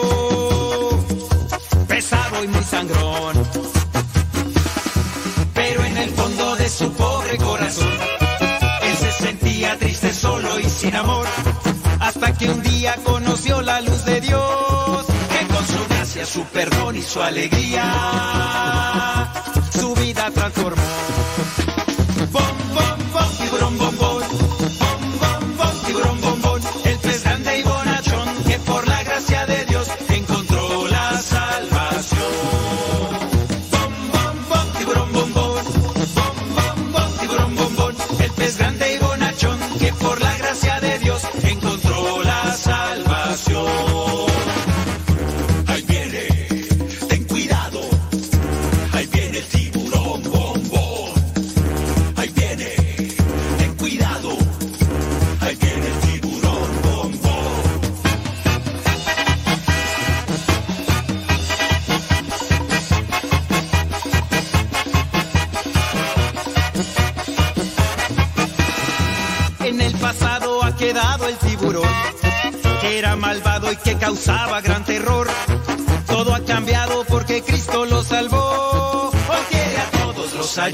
Protege.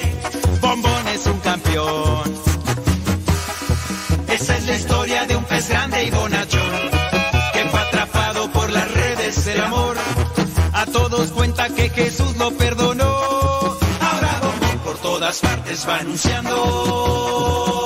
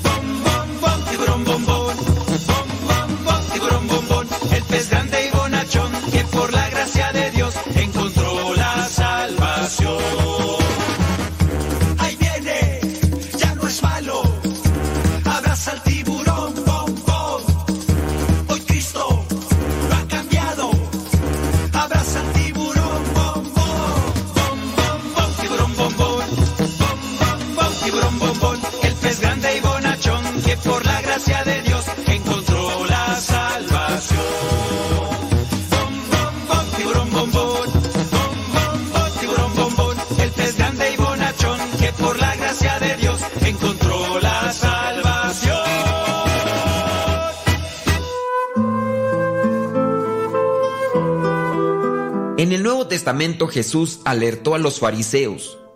Muchos escuchan, pero no quieren escuchar. Sin embargo, Saqueo, el jefe de los publicanos, comprendió y aceptó la palabra de Jesús en su vida. A partir de ese momento, se arrepintió de sus pecados, restituyó los bienes a los pobres y comenzó un proceso de cambio. Basado en este ejemplo, tú también puedes cambiar tu manera de ser y proceder. Solo basta con querer y ponerte en las manos de Dios. A partir del momento en que abres tu corazón y entras en contacto con la vida de Jesús, tu vida comienza a transformarse. Dice la palabra de Dios, este pueblo me honra con los labios, pero su corazón está lejos de mí. Mateo capítulo 15, versículo 8.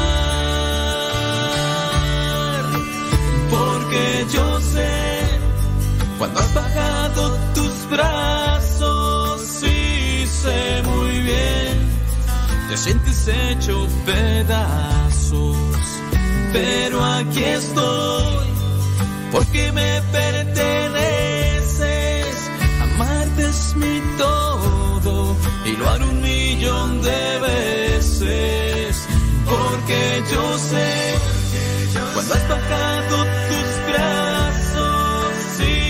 sé muy bien que sientes hecho pedazos, pero aquí estoy, porque me perteneces.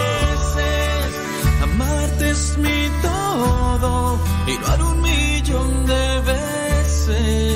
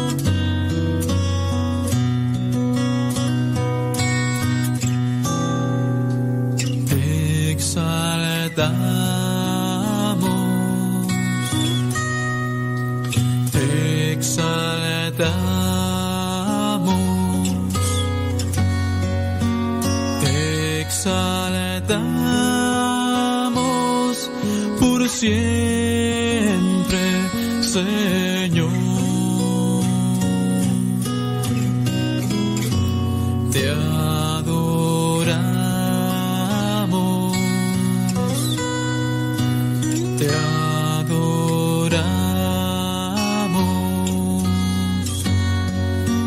te adoramos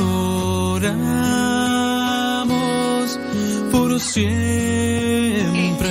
Te saludo con gusto donde quiera que te encuentres y como quiera que te encuentres. Muchas gracias, muchas, pero muchas gracias por su sintonía, por su cercanía. Y si en algo te podemos ayudar con este programa, espero que también sea para que tu mm, rato sea más ameno, sea más alegre. Y aquellas preocupaciones, angustias, pesares, tribulaciones, conflictos de la vida se puedan también analizar mejor, buscando siempre una, una solución a esa cosa. Porque hay veces que nomás nos enfocamos en que estamos mal en esto, que no sé qué, y que, que no sé cuánto, y que, que aquí, que allá, y, y todo lo demás. Bueno, muchas gracias. ¿Qué pasiones, Julia Valencia? ¿Cómo anda todo por allá con la familia? Bien, yo espero que sí. Leonor, ¿todo cómo anda bien con la familia? Todo. Qué bueno. Eso. Échale muchas, mucha galleta. Eh, sí, eh, ¿a poco? Mm, mira nada más. Sí, sí, eso sí. No, qué bárbaro. Nos están comentando por acá cosas, cosas de la vida. Órale, pues, hombre. Pasando a saludar, dice acá escuchando, muchas gracias. Qué bueno, qué bueno que, bueno, pues ahí están los saluditos, los mensajes y todo lo más. Tiene una preguntita, láncela. Vamos a tratar de... Ya estamos listos, eso. Súbale a la radio, señora Gaby Ordaz. Súbale a la radio, échele con tocho morocho. Vientos. Es que acá nos están haciendo una pregunta, pero fíjese que, que la pregunta, pues a veces no damos respuestas a estas preguntas tan, pero tan particulares, porque para eso se necesita como que hablar, son casos así, particulares, entonces se tiene que hablar eh, sobre esa situación. Ahí yo nada más se lo dejo. Dice por acá eh, una pregunta. A ver. No sé tú. Ahí sí ya no te sé. Es que me están acá preguntando por aplicaciones. Ahí sí ya no sé. Dice una pregunta. No sé, no creo que ya no. Creo que ya no. Es que me están preguntando sobre aplicaciones. Y ahí sí ya no, ya no te sé decir, fíjate. Ujú. Ya lista escuchando acá, dice, para. Ándele pues. Pregunta, nos hace una pregunta por acá. Dice. Sí, por favor, hombre. Ah, Sí, gracias. Ándele pues. Dice, tengo una hija que se casó por el civil. Ella cambió mucho desde que se hizo novia, desde la preparatoria. Dice que ya no pertenece a ninguna iglesia. Acaba de tener un bebé. Su hermana me dijo que no pensaba bautizarlo. Eso ya lo veía venir, lo cual me causa mucha tristeza y ansiedad. No sé qué hacer, cómo actuar. Deme un consejo. Bueno, sobre todo hay que buscar tener un, una situación, tener una, mm, un sentimiento sereno. Sereno, moreno. Que la ansiedad, que la preocupación no te dominen ni te controlen. Yo sí puedo decir, las abuelitas, cuando saben pues que sus hijos o sus hijas no han bautizado a los nietos, pues sí tienen pesar, pero ahí no te puedes meter. Ahí no te puedes meter. Se dejó avanzar algo. Se dejó avanzar algo. En este caso, el hecho de que la hija que empezó a estar en la preparatoria o en un noviazgo y a partir de ahí comenzó su indiferencia, comenzó también lo que vendría a ser su su distanciamiento, su enfriamiento, su distanciamiento de Dios y su enfriamiento con relación a la fe. ¿Qué pasó? A menos de que pudieras saber a partir de qué momento o por qué situación ella tomó distancia con relación a la fe, creo que desde ahí tendrías que trabajar o tendrías que hacer algo. Pero con el paso del tiempo, las cosas se esconden más. A lo mejor, igual ya cuando pase el tiempo, los mis- mismos hijos pierden recuerdo de lo que aconteció en cierto momento de su vida y el por qué se distanciaron de, de Dios o, o de la fe. Ahí es más bien esta cosa. Mira, tú, tú, te, tú te preocupas como abuelita, tú te preocupas como abuelita porque tus hijos no estén bautizados. Pero tengamos muy presente que no es solamente el bautismo, porque tu hija está bautizada, pero rechaza a Dios. Entonces, no, o sea, no es solamente el sacramento. Tiene que también buscarse una forma de análisis, de reflexión, de, de llevarlos a la fe. Pongamos que tus nietas o tus nietos están sin bautizar, pero tienes la manera de influir para que ellos crean en Dios. No los bautizó tu hija, pero tienes la manera de influir o de ayudarles a que estos nietos se acerquen y tengan una experiencia con Dios mejor. Y a lo mejor, cuando ya crezca ese nieto o esa nieta que no están bautizados, si es que tú te preocupas más ahora por una evangelización que a lo mejor fue lo que te falló, puede servirle entonces a tu nieta y a tu nieto y en última instancia que ella o él, la nieta o el nieto, se bauticen por decisión propia. Sí, yo sé, te angustia tú dices que, que te lleva la ansiedad y te llena de tristeza que no bauticen a tu nieta o a tu nieto. Pero trata de buscar entonces qué fue lo que pasó con tu hija o con tu hijo y ahora que no pase con tu nieta y en la, en la medida de lo posible busquen ahora dejar la semillita de la fe para que cuando crezcan ellos se acerquen al sacramento, ¿no?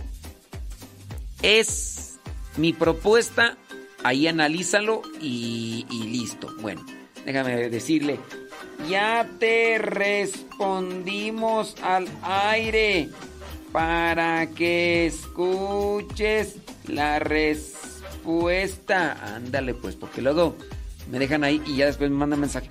"Ah, ah, No ha respondido mi mensaje. No, sí lo respondimos.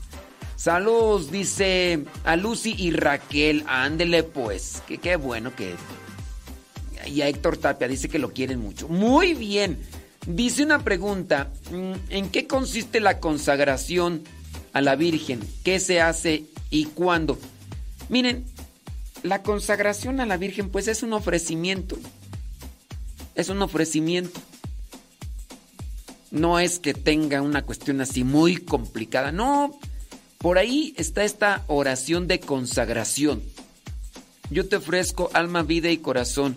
Y en este día te ofrezco, eh, no me acuerdo la oración bien, pero pueden buscarla ahí. Te consagro mis ojos, mis oídos, mi boca, en una palabra todo mi ser, te lo entrego. Busquen esa oración. Acuérdense que la consagración es entregarse, hoy me entrego a ti. Y que no solamente sea una forma ritual de hacer una oración o hacer un momento, es entregarse la vida, porque igual podría ser la persona se consagró a Dios, pero anda llena de envidia, anda llena de rencor, anda llena de, de coraje, anda llena de resentimiento. Y pues no, es me entrego todo. Hoy todo lo voy a hacer en nombre de Dios. hoy me consagro a la Virgen porque quiero imitar sus virtudes. Quiero vivir como ella vivió cuando estaba aquí entre nosotros. Eso es la consagración. Y si quieres tú hacerla, pues nada más acomódate para que tu forma de vida refleje a Dios. Porque eso fue lo que nos transmitió la Virgen María. No nada más, Ah, yo me consagré a la Virgen María. Quítense, hijos de tal por cual.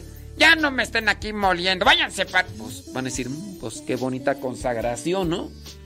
Digo, Es el pan que le da vida a todo mi interior. Quiero amarte, Señor, porque tú eres mi Dios. Eterna alianza que con nosotros se quedó. Quiero adorarte, quiero amarte, encontrarte donde voy. Quiero cantarte y alabarte con mi canto hecho oración. Tu verbo eterno, tu palabra, tu la suave inspiración.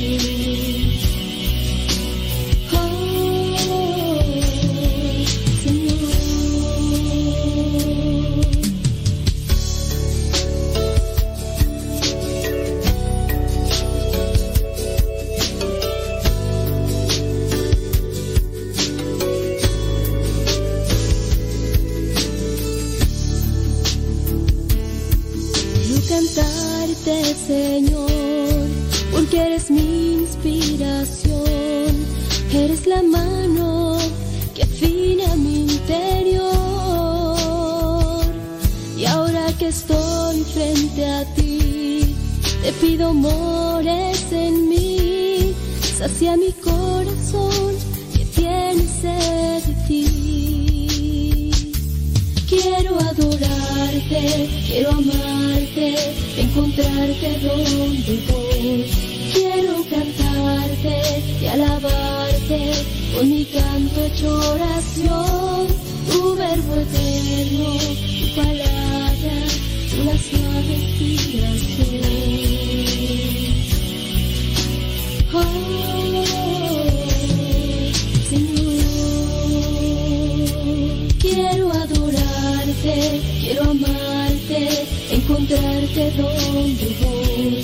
Quiero cantarte y alabarte con mi canto hecho oración. Tu verbo eterno, tu palabra, una suave inspiración.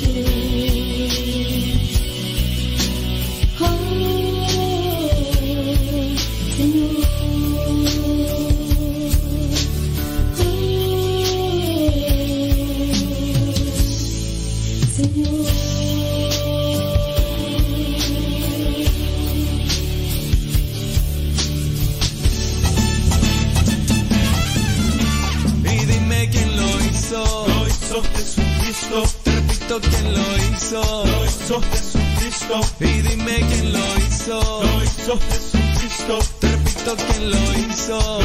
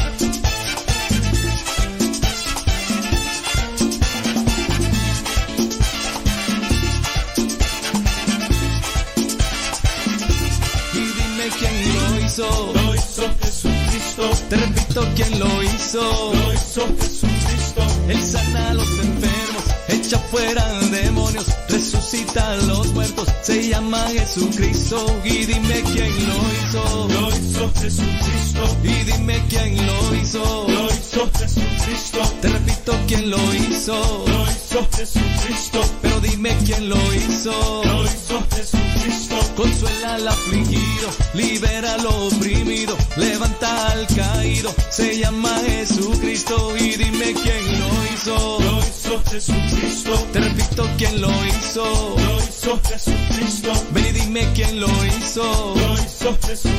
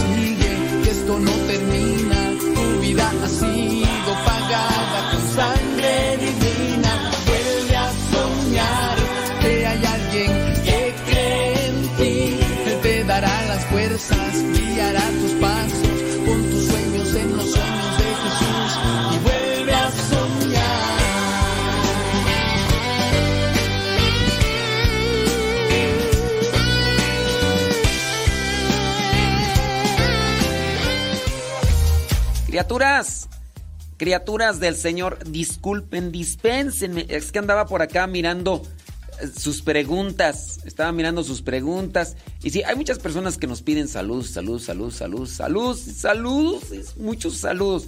Pero sí, es que si nos vamos con lo de los saludos, eh, dice que tú. Así está mi hija. Yo junto con una cuñada lo bautizamos. Órale. O sea, la hija no quiso bautizarlo. No quiso bautizar a- al hijo.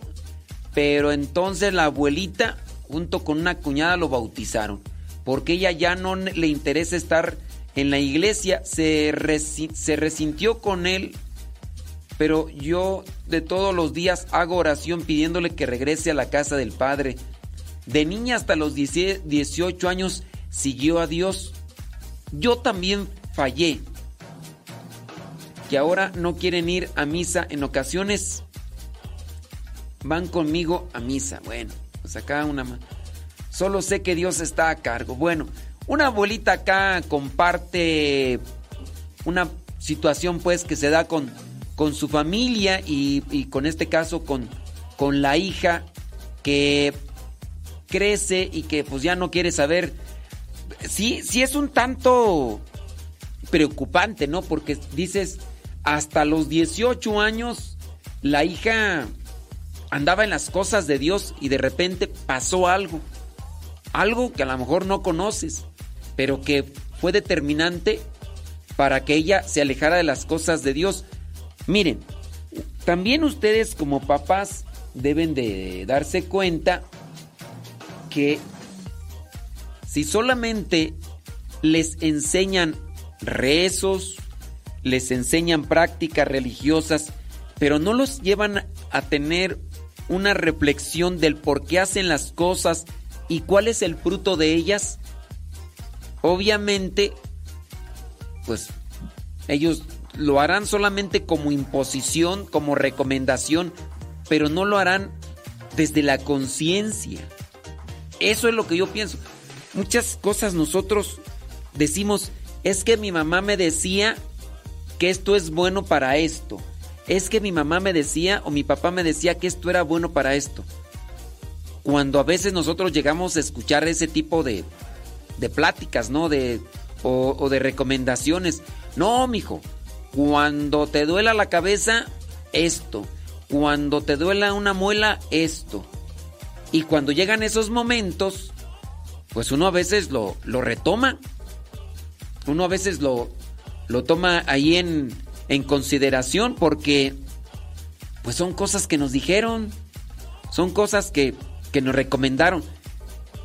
Y nos decían el por qué para que se te quite, para que también ustedes papás, pienso yo que deberían de eh, considerar las cosas que les comparten a sus hijos o que les enseñan a sus hijos para que ellos no solamente aprendan algo, sino en- aprendan por qué o para qué se hace. Eso es lo que yo pienso. Bueno, por acá ya me están mandando lo de la, de la oración, que es muy pequeña, que yo medio me la sé, se me olvida, no la hago todos los días, la verdad. Oh señora mía, oh madre, oh madre mía, me consagro enteramente a ti, en prueba de mi filial afecto, te consagro en este día mis ojos, mis oídos, mi lengua, mi corazón, en una palabra todo mi ser, ya que soy todo tuyo.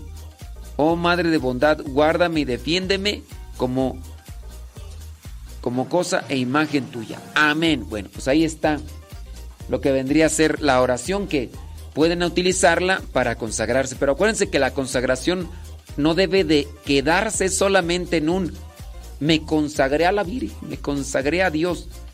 Acuérdense que es un compromiso consciente de tengo que hacerlo todo en nombre de Dios.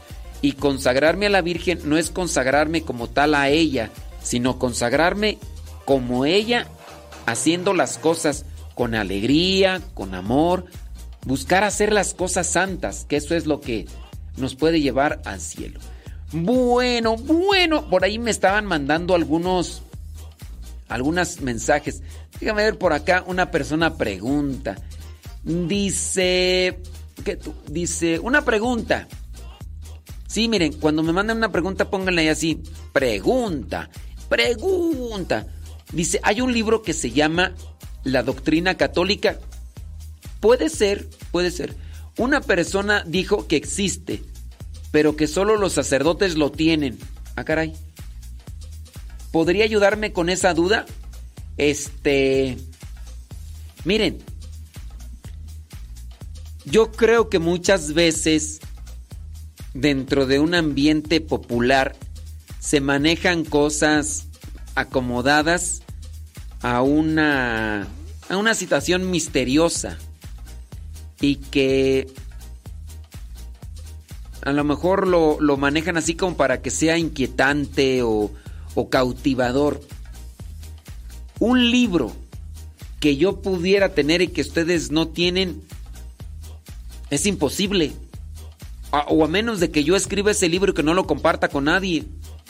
Y más en estos días donde la cuestión digital es, nos da más facilidades a obtener material de diferentes eh, circunstancias. Ahora, que haya libros que solamente tengamos que usar los sacerdotes, pues sí.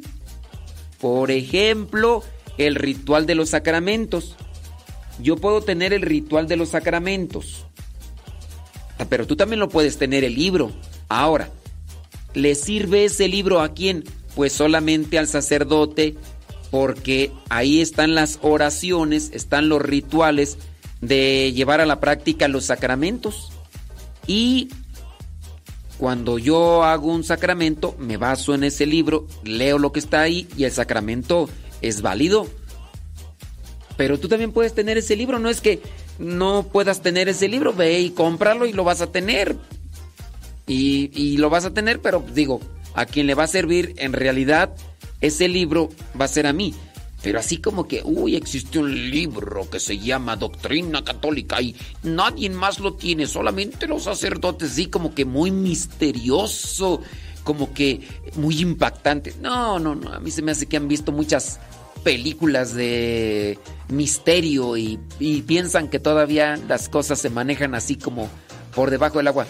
En la antigüedad quizá si era más factible esto, si era más creíble, porque en la antigüedad, cuando no había imprenta, tenían que hacerse todos los libros a pura pluma.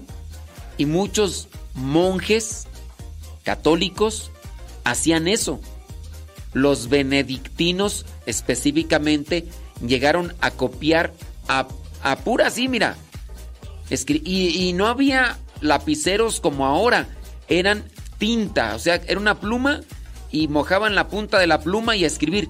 Y así escribieron una gran cantidad de libros que la sociedad debería de estar agradecida con la Iglesia Católica porque gracias a estos monjes que hacían copias de estos libros escritos así porque no había imprenta, después esos libros los metieron en jarros y los escondieron debajo de la tierra porque había gente bárbara, gente que llegaba y destruía todo, así como le hacen los musulmanes extremistas que llegan a un lugar y destruyen todo porque dicen que es eh, sacrílego, que, que ofende a Mahoma y que ofende a Alá y no sé qué. Destruyen todo, así tenga un eh, valor histórico, no les interesa porque lo único que les interesa es Mahoma y Alá. Y a la fregada todo se va. Y, y bueno, así son los extremistas musulmanes. Pues en la antigüedad estaban los llamados bárbaros. No eran extremistas musulmanes, pero eran bárbaros. Y destruían todo. Los monjes benedictinos, específicamente en sus conventos, llegaban a hacer copias y abajo, en la tierra, hacían hoyos así. Y ahí metían estos carros. Después los tapaban. Llegaban los bárbaros y destruían bibliotecas, las quemaban y todo. Porque para ellos era sacrílego. O quién sabe qué. Pero gracias a eso quedaron ahí. En la antigüedad sí, posiblemente los sacerdotes eran los únicos que tenían cierto tipo de libros. Pero que no me vengan con esas mafufadas de veras de que ahora solamente los sacerdotes, ahora los sacerdotes tienen esos libros, ¿eh? Nadie más los puede tener, ¿eh? Y cuidado, ¿eh? Si no, pregúntenle al padre, van a ver que sí es cierto. No es cierto eso. Eso no es cierto. Ténganle mucho cuidado, no le crean todo a esa gente eh, marihuana.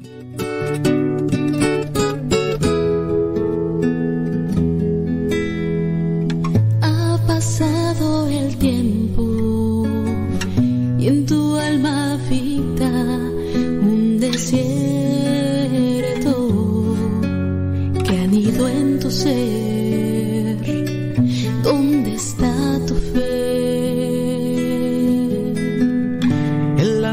Por lo eterno y la plenitud alcanzar ha cambiado por la incredulidad. Dios te regaló una promesa y abundantes gracias para serle fiel.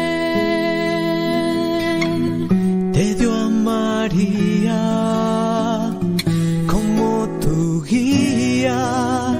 Escucha su voz que te invita.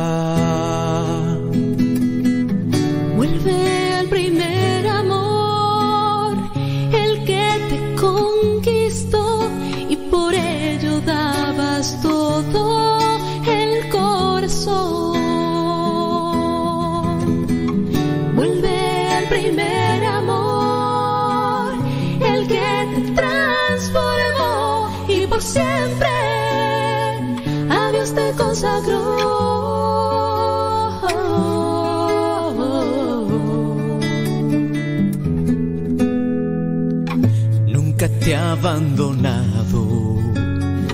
Y en las pruebas que sufriste, yo estuve ahí abrazándote en la cruz. Lucha por tu promesa y del reino serás la alegría eterna que en el cielo morará. entregándolo todo hasta el martirio. No mires atrás y escucha mi voz. Vuelve al primer amor, el que te conquistó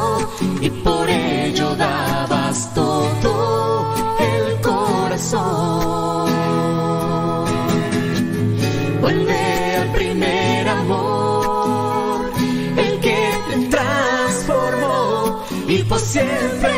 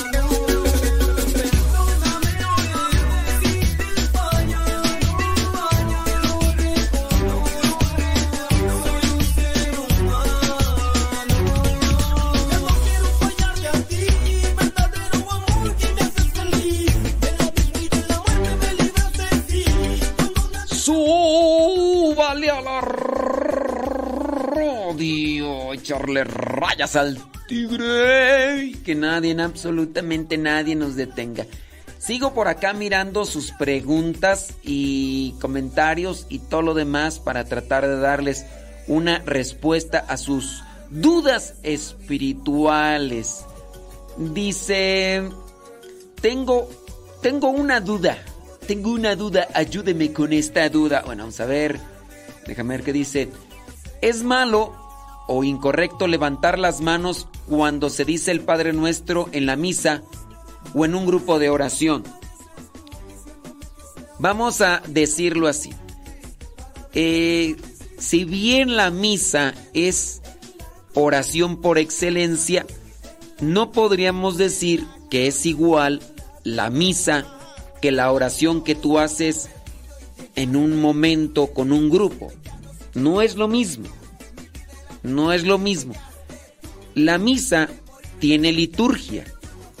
La oración que tú a lo mejor haces ahí en el grupo, si no incluye la liturgia de las horas, es una devoción. Devoción de liturgia, devoción y liturgia, hay muchas, de la devoción y de la liturgia hay mucha diferencia.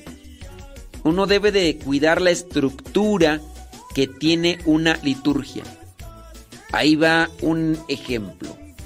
No es lo mismo que juegues fútbol, soccer, el del patear el balón, no es lo mismo jugar fútbol, soccer ahí en la calle, ahí en el llano, que jugar fútbol, soccer en una liguilla, en una liguilla y en una cancha ya establecida con base a las reglas que existen para medir los campos, donde existen árbitros, donde también existen reglas. No es lo mismo jugar el fútbol llanero, como se le llama por el llano, no es lo mismo jugar ahí el fútbol que jugarlo ya en una cancha establecida conforme a las reglas. Uno se tiene que apegar a las reglas. Ahí en el fútbol llanero hay fueras de lugar, hay faltas, hay un montón de cosas y pues en ese caso pues pues no hay problema. Pero ya cuando hablamos acá de un, un fútbol de con liguilla, pues así es otra cosa.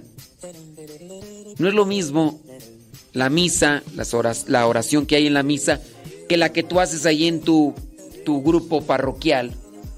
Ahora, el Padre Nuestro dentro de la misa dice lo que es el reglamento, para que se entienda, que solamente el sacerdote que preside y en su caso quien concelebra. Ahí lo dice. ¿En dónde lo dice? No recuerdo el número, pero tú puedes buscar ahí en la instrucción general del misal romano. Me podría poner a buscar ahorita el número para dárselos, pero en la instrucción general del misal romano dice, el sacerdote que preside levanta las manos también lo hace el sacerdote que concelebra con él. Y los dos, juntamente con el pueblo, rezan el Padre Nuestro. Con eso, tú entiendes y comprendes que solamente le corresponde levantar las manos al sacerdote cuando cuando eh, ustedes a ver, ya me, ya me quedé por estar leyendo acá. Que solamente corresponde levantar las manos en el Padre Nuestro cuando ustedes están en misa. Es que estoy acá leyendo un mensaje y por estarlo leyendo ya se me fueron las cabras al monte. ¿Ok? Ya con eso se entiende.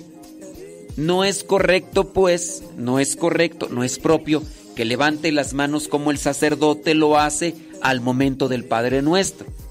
Ahora, me vas a decir, ¿es pecado? No, no es pecado pero no tenemos nosotros que apegarnos a lo que viene a ser la directriz de la liturgia para que vayamos haciendo lo que nos toca. A los fieles les toca arrodillarse en cierto momento, al sacerdote no. Al sacerdote le toca decir unas oraciones, al pueblo no. Y no, yo aquí voy a hacer lo que yo quiero, lo que a mí me venga en gana y que hazle como quieras, total. Eh. Pues no, digo, digo, hay que mejor apegarnos con obediencia a lo que nos dice la liturgia. Yo otras veces les he dicho, léanse ese documento que se llama Instrucción General del Misal Romano. Léanselo. Ahí está lo que se puede y lo que no se puede hacer con relación a la misa. Léanse el otro documento que se llama Redemptionis, Redemptionis Sacramentum. Está en latín, pero es el, el documento está en español, solamente el título está en latín, por eso se dice así. Redemptionis Sacramentum. Redemptionis Sacramentum. Léanselo, léanselo, les va, les va a servir mucho y van a encontrar ahí muchas cosas no es tanto para que ustedes den las clases y que no, no, no. Es para que ustedes puedan saber y evitar aquellas cosas que a veces se hacen. ¿Ok? Ándele pues. Bueno. Otra pregunta. Dice, ¿qué le puedo decir a mi hija? Ya no quiere pasar a recibir la Eucaristía y le pregunté, porque ella me dice que ella cuando pasa a recibir la comunión, que se pone bien nerviosa y que le falta aire, no puede respirar bien y que se siente como si alguien le pegara todos los huesos de sus pies y que por esa razón tiene miedo de comulgar. Porque le ¿Por qué le pasa eso? Si usted me pudiera decir por qué ella siente eso. Ella tiene problemas de ansiedad, tiene problemas también de baja autoestima, hay inseguridad en ella y muy posiblemente tiene también un problema de nerviosismo. A ustedes les corresponde llevarle con un doctor para que le haga una revisión. No justifiquen ustedes para decir, no, pero no hay necesidad, yo sé que ella está bien. Si ella dice que tiene eso y que le pasa eso, no es por cuestiones espirituales, es por cuestiones del organismo. Hay algo que no está bien con, con ella, con relación a, su, a sus emociones, a lo que vendría a ser su autoestima. Hace poco, bueno, no hace poco, pero apenas hace unos 2, 3 años, conocí una muchacha que tenía una actitud así. Cuando ella iba a recibir la comunión, eh, pareciera ser que se ponía nerviosa y se acercaba y se alejaba y, y se movía de un lado para otro. Después yo la intercepté afuera y le dije, oye, solamente una recomendación, este, cuando pases a comulgar, no pases en la forma que lo haces, porque así como te estás moviendo al momento de darte yo la comunión en la boca, con tus movimientos puede suceder que se caiga la comunión, que se caiga la eh, Eucaristía y, y pues que se caiga al suelo Jesucristo.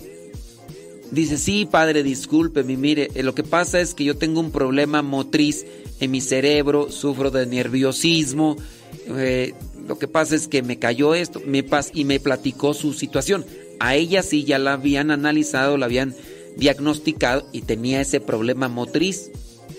Quizá otros le, decían en su momento cuando no conocían, es que tú te haces, es que eres bien payasa, es que nada más quieres llamar la atención. Hasta que hubo alguien que la llevó al doctor y la llevaron también al psiquiatra y todo para que le analizaran. Chéquenle con su hija. No es normal, eso no corresponde a una cuestión espiritual. Pueden evitar incluso que se desarrolle una enfermedad que pudiera ser el inicio. Mejor vayan con el doctor, con el psiquiatra, con el especialista, háganle tomografías o algo que sea necesario para evitar males y gravedades futuras. Porque si está diciendo que le pasa eso cuando está entre el público, cuando está ahí en la misa, algo tiene que ver con su sistema nervioso, con su sistema también emocional y, y se tiene que atender.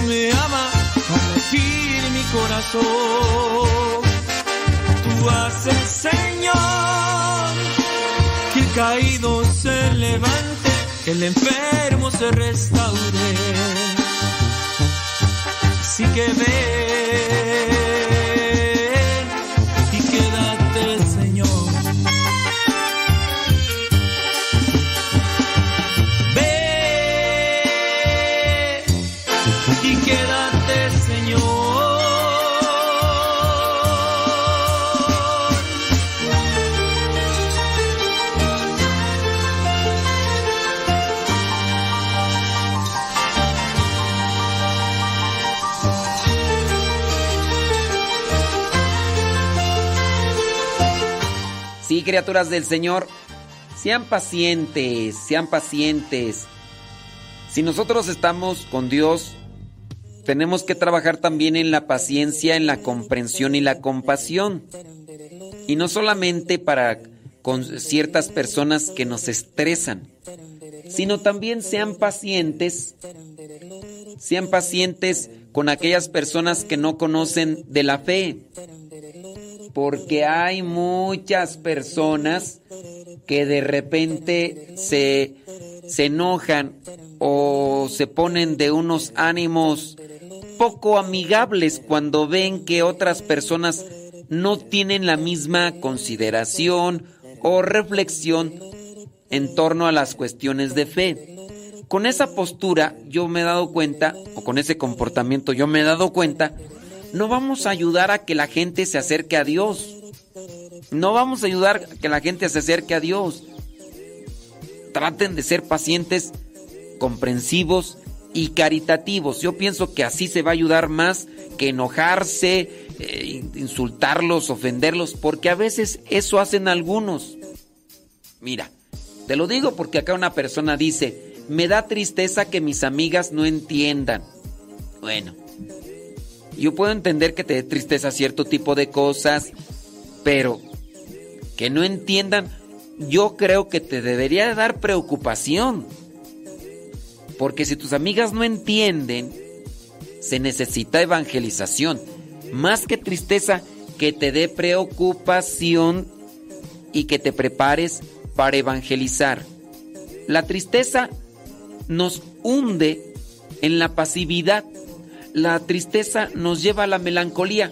No necesitamos más personas con melancolía, con pesimismo o incluso con dolor. Necesitamos más personas convencidas para que anuncien la buena nueva y ante este panorama de personas que no creen o que se están distanciando de la fe, tenemos que cuestionarnos y prepararnos para buscar siempre dejar una semillita de evangelización en otros lugares. Sacúdanse la tristeza, por favor, porque con eso no arreglas una situación de, de falta de fe que existe, ¿ok? Dice que le da tristeza que sus amigas no entiendan porque viven en unión libre y van a ser padrinos. Dice, una ya fue madrina, ahora es otra de sus amigas, las que van a ser madrinas junto con su marido. Dice, ya les he comentado que no pueden ser padrinos, pero no les interesa saber que no eh, hacen bien. Los que van a bautizar también saben que no están casados sus futuros compadres, pero también les da igual. Miren, aquí quien debe de encargarse de eso es el sacerdote.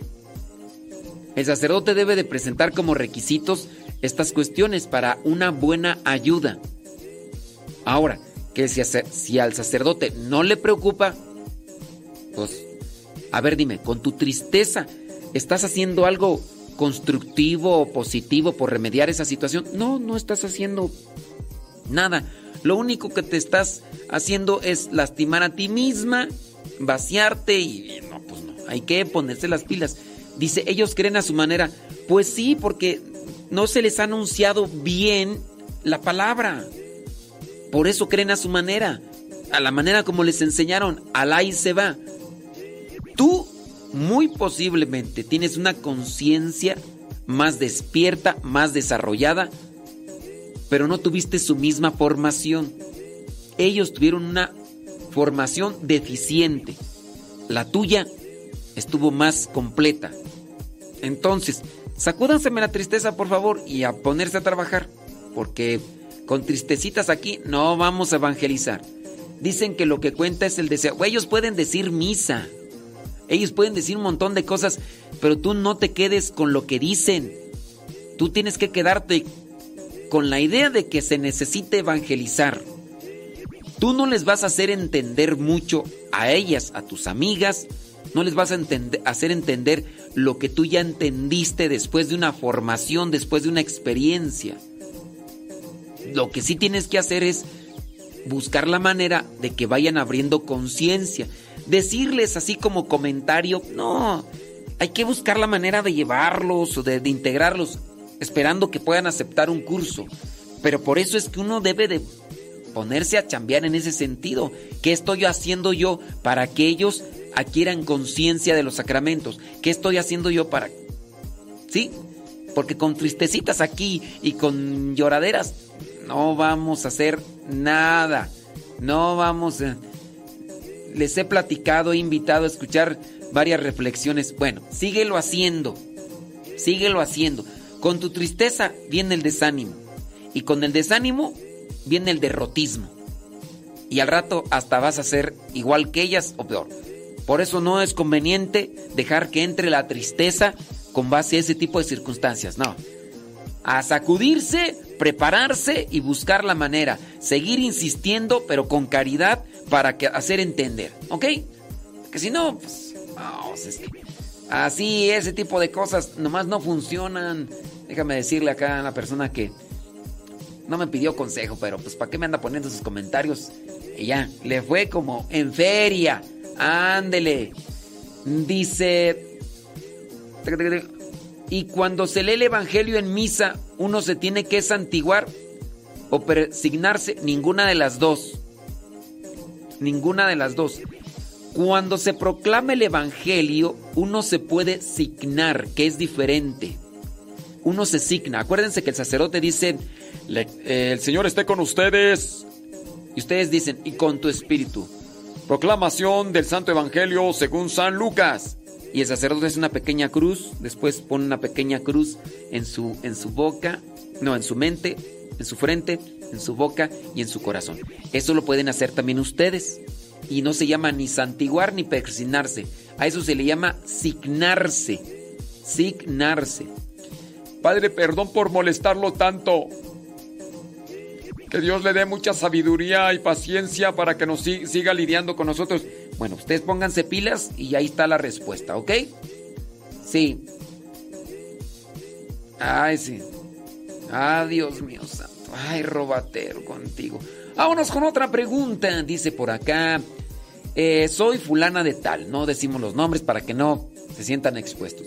Dice, lo escucho. Dice, mi pregunta es, en el monte Sinaí cuando se hizo la alianza, ¿entre quién y quién se dio? Entre Dios y Moisés. Y después fue con su pueblo porque Moisés era el representante del pueblo. Le pregunto porque estoy estudiando teología y en la tarea nos hacen una pregunta que dice, la alianza se dio entre dos bandos. Pero es que ¿cuál alianza? La alianza de Dios. Ano- dice, anote las citas bíblicas y la verdad no he encontrado nada. Pues si anotaste las citas bíblicas, ahí ha de estar. O apuntaste mal las citas bíblicas, o no sé. A mí me será muy difícil responderte una pregunta de una materia que yo no di.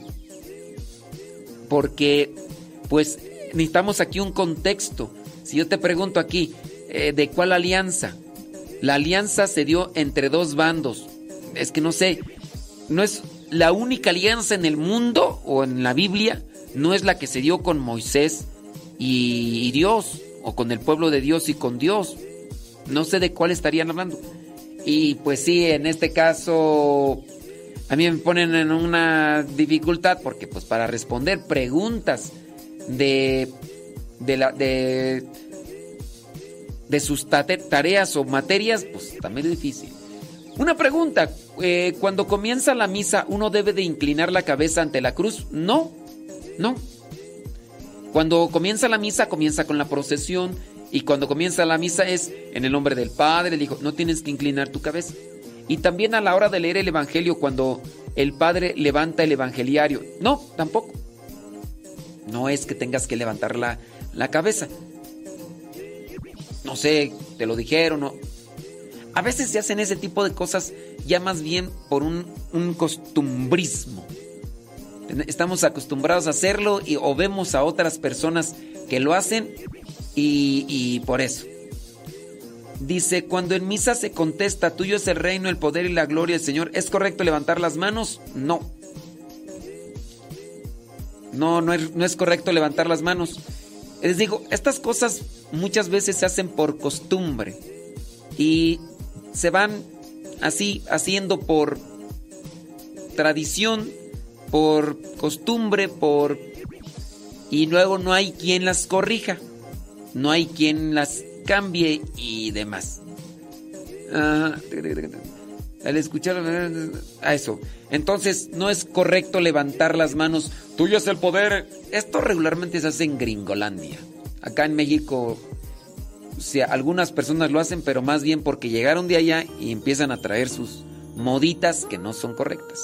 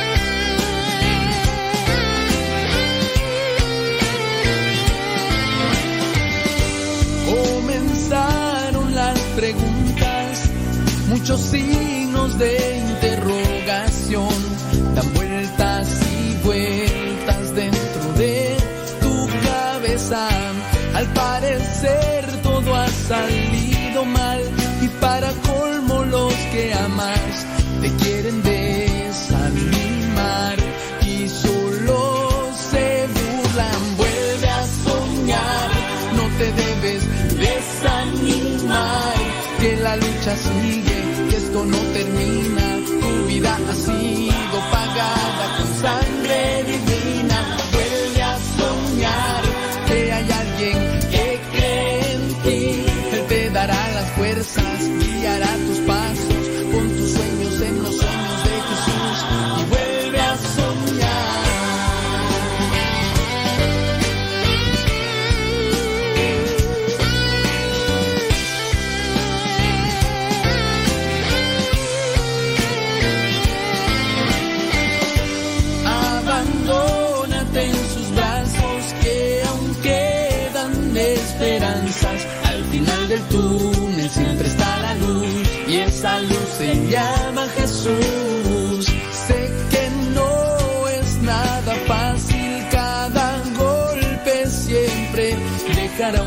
pero el buen alfarero con sus manos poderosas la restaurará.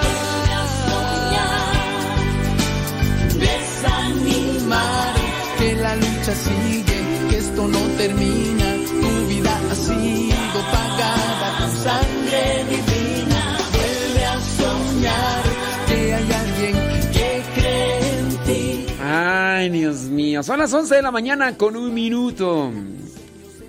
Pues sí, Rosa Escalante ya eliminó su cuenta de Telegram, dice acá. ¿Quién sabe qué pasó?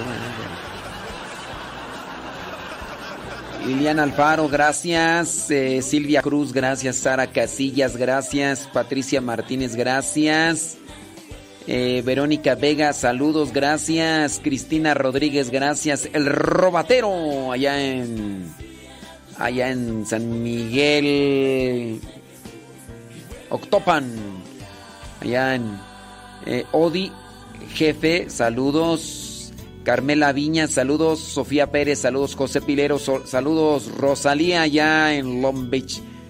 Dice, ¿qué pasa si la primera vela de la corona de Adviento se acaba antes de que se acabe la Navidad? Pues la cambias. La cambias y ya. ¿Cuál de los misterios se rezan en el novenario de difuntos? Pues los gloriosos. Los gloriosos. Quién sabe si nos estará escuchando, ¿verdad? Pero. Allá, déjame ponerle ahí. Eh, Vamos a ponerle ahí. Ya te dejamos ahí la, respuesta grabada, ¿eh? Para que. Para que te pongas pilas. Rosa Blanca está cubierta de pilares de oro y plata. Saludos, súbale a la radio. Sebas Toribio dice en Nueva York. Ándele pues. Muchas gracias. Ándele, ¿quién más tú? José Pilero. Sofía. Leticia. Huinal. Saludos a Ricardo allá en Santa María Cuescomac. Socorro Ramírez, gracias. Muchas gracias. Mari Granado, saludos. Alicia Obispo, saludos. Federico Martínez, gracias. Lilia Coria, gracias. María Vega, saludos. Ofelia Mata, saludos. Muchas gracias. Sí, hombre. No, no, no, tú no estás mal, este, Ofelia Mata, tú estás bien. Bueno, quién sabe si nos estarán escuchando, ¿verdad? Eh, sí, Pedro Castillo, gracias. Lourdes Reyes, gracias. Lupis Lander, saludos. Narda Castillo, saludos.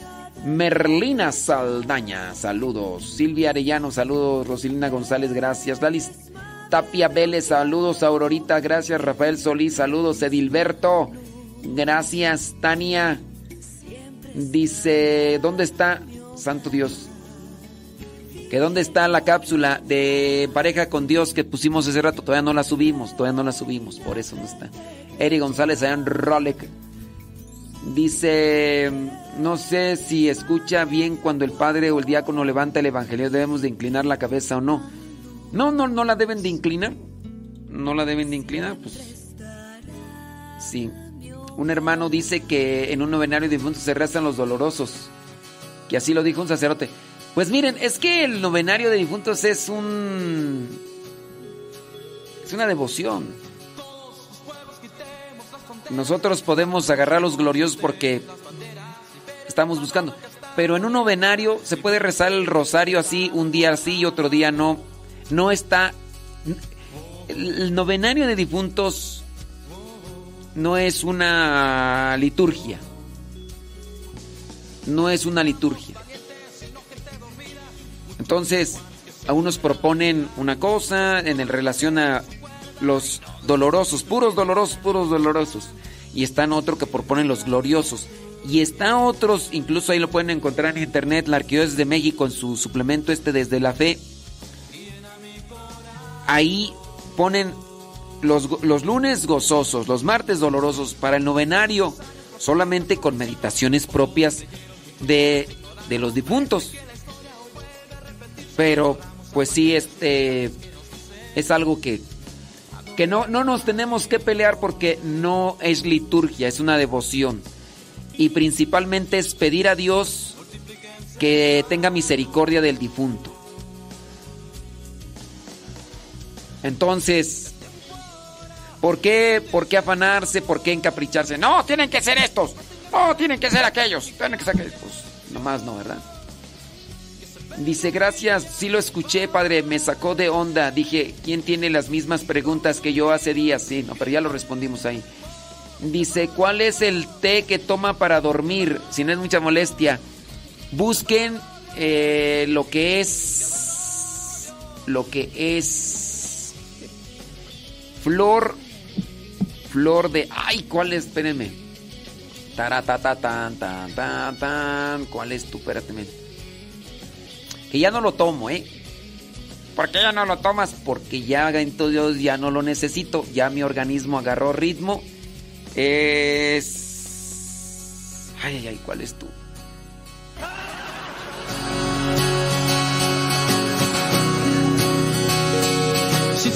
Azares. Té de azares. Té de azares. Eh, cuando ya nosotros nos hemos acostumbrado a no dormir, tenemos que agarrar ritmo. Yo ya tengo mucho que no tomo el té de azares, porque ya mi cuerpo agarró ritmo. Mi cuerpo ya agarró ritmo. Entonces, el té de azares, ciertamente también deben acomodar ustedes sus pensamientos antes de irse a dormir. Deben de buscar la manera de cómo sacudir preocupaciones, angustias y demás. Y demás, o sea, no es nada más me tomo el té y listo sino que no, pues, ¿Ok? A ver, por acá dice que tú. Eh, muy bien. ¿Qué dice tú por acá? ¿Quién sabe qué me mandaron acá? No acostumbro a abrir así links, este, reportándome. Bueno, y ese link que me mandaste ahí de no sé qué, este, Juan Carlos Huerta, eh, no voy a darle link, no voy a darle clic, porque puede ser un virus y yo, la verdad acá no. Dice, acabo de terminar mi clase y escuché el testimonio de la religiosa. Guau. Gracias por compartirnos. Ándele pues.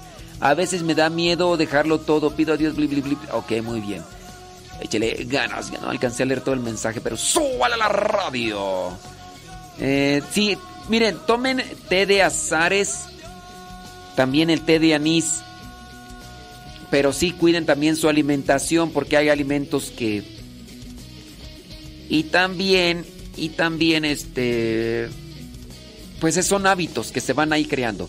Sobre todo, cuando uno no puede dormir, todo está en la mente. Hay que tratar de acomodar nuestros pensamientos para que, ya.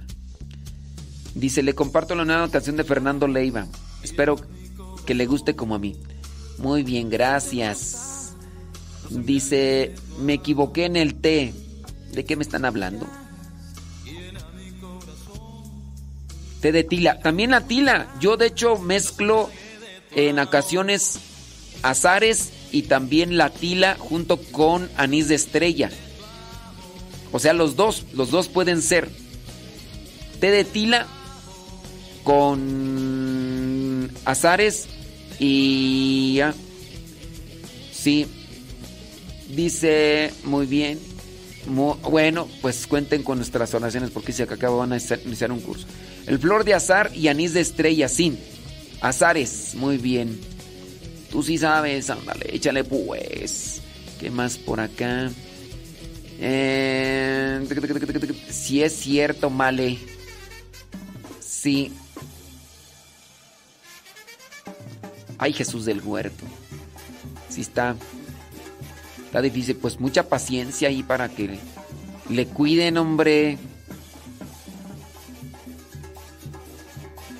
Sí, hombre, pues. Fortaleza y paciencia. ¿Qué villancicos puedo poner en Facebook sin tener problemas de derechos de autor? No, hombre, pues ahí sí ya me pones en un problema tú. La mayoría de villancicos ya están registrados. Es que mira, eso es, es algo que tú tienes que hacer de forma directa porque yo no tengo villancicos. Yo no tengo villancicos. Para transmitir por Facebook y YouTube. Eso es lo que tú tienes que buscar, por ejemplo, transmitir por YouTube y darte cuenta cuáles son los que tienen eh, alerta de registro y esos no, esos no los pongas en Facebook. Si pusiste algunos en YouTube y no te salió ninguna reclamación de derechos de autor, eh, José Alejandro, pues, pues puedes ponerlos en Facebook. Aunque no siempre es así, eh, José Alejandro. José Alejandro. José Alejandro. No siempre es así porque hay veces que en YouTube no te presenta ninguna reclamación, pero en Facebook sí. Pero eso es algo que tú tienes que hacer, compadrito. Eso es algo. Y pues me pides. No, no, no, no. Pero no me dijo nada de la letanía. Pero no me dijo nada de la letanía. ¿De qué me hablas tú?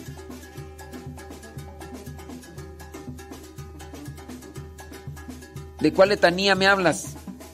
Elba Santillán, ¿de qué, ¿de qué letanía me hablas o qué? Me dijeron que solo los dorosos y sobre la letanía es ruega por él y ruega por nosotros.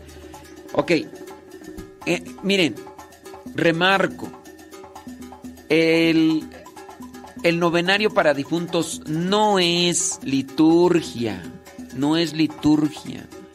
Si quieren hacerlos gozosos, háganlos gozosos. Si quieren hacerlos dolorosos, háganlos dolorosos. No es que esto viene a ser más bien a la forma en la que ustedes, ustedes en lo particular quieren rezarlos. Yo optaría más por los gloriosos, pero se pueden hacer los gozosos, los dolorosos, porque no es como tal algo así ya fijo, de que Así tiene que hacerlo todo el mundo. Todo el mundo tiene que hacerlo así. Y la letanía. Si la letanía quieren decir ruega por él o ruega por ella, díganlo. Si, si quieren decir ruega por nosotros como está establecido ya dentro de la letanía, porque así está, digan ruega por nosotros. El rosario se está ofreciendo por el difunto. Sí es más propio decir en la letanía, pero si no lo dicen, tampoco no es que, Ay, hoy Dios no nos escuchó porque lo confundimos. Decíamos ruega por nosotros. Y no. No, Dios, no. No. ¿no ha escuchado mis canciones, padre? No. No, no las he escuchado.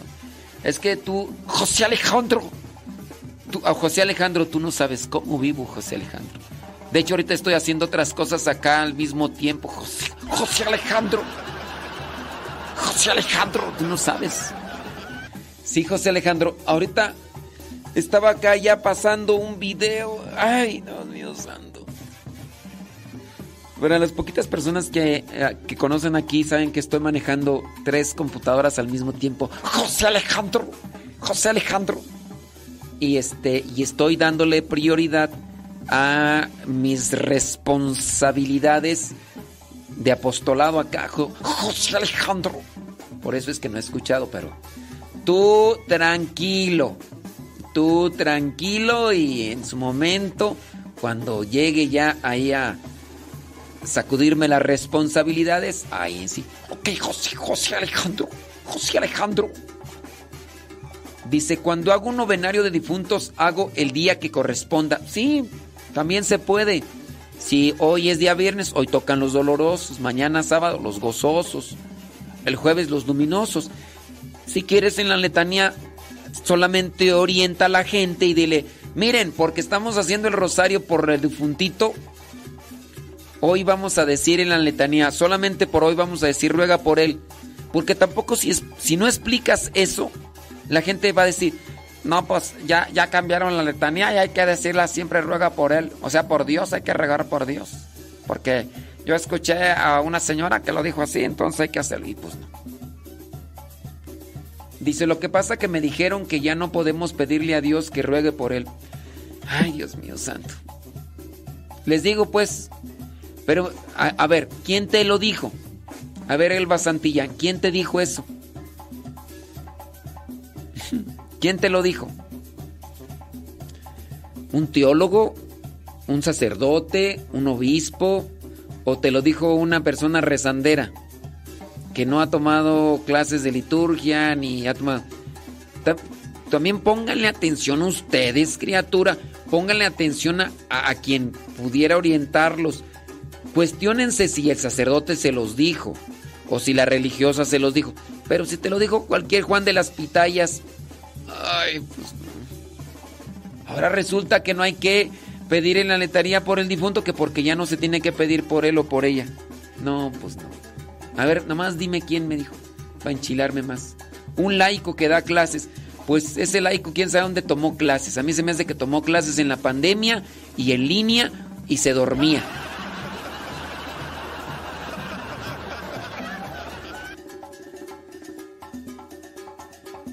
Ay, Ju- Julia Flores anda, comió payaso. Ay, dice, no vaya a chocar porque va manejando tres computadoras. Ay, Julia, Julia Flores, comiste payaso. ¡Uy! Mejor me voy. ¡Ya me voy! ¡Ya me voy! Sí, no, pues no importa. No importa. Ese laico que tomó clases, las tomó de noche. Yo no tengo por qué defender o por qué este decir acá. Sí.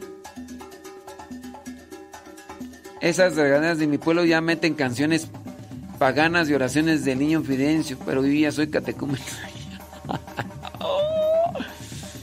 Esas regaderas de mi pueblo, ¿cuáles regaderas de tu pueblo tú? ¿De qué me estás hablando, Willis? ¿De qué me hablas?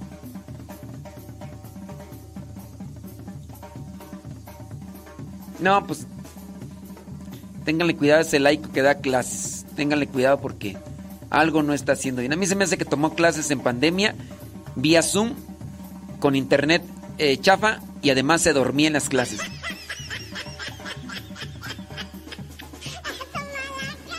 Ay, que no voy a chocar porque voy manejando con tres. Ah, las rezanderas. Pues aquí dice regaderas. Las rezanderas del pueblo dice que meten canciones paganas en los novenarios de difuntos, que sacan oraciones del niño Fidencio y no sé qué. Ay, ¿cuáles regaderas tú? Ay, tú también. ya. Ahora sí, vámonos. Vámonos de Facebook y de YouTube. De Facebook y de YouTube nos vamos. Recuerden que ahí se queda grabado el programa en el YouTube Modesto Radio. Y también después se va a subir al Spotify, al iTunes, al Google Podcast. Se va a subir ahí también en el canal Modesto Radio. Ahí se van a subir los programas más adelantito. Gracias, muchas gracias. Pórtense bien. Acuérdense, Modesto Radio en Spotify, en iTunes, Google Podcast y también en YouTube. Uh, 11 de la mañana con 18 minutos. Vámonos de Facebook y de YouTube. Vámonos de Facebook y de YouTube.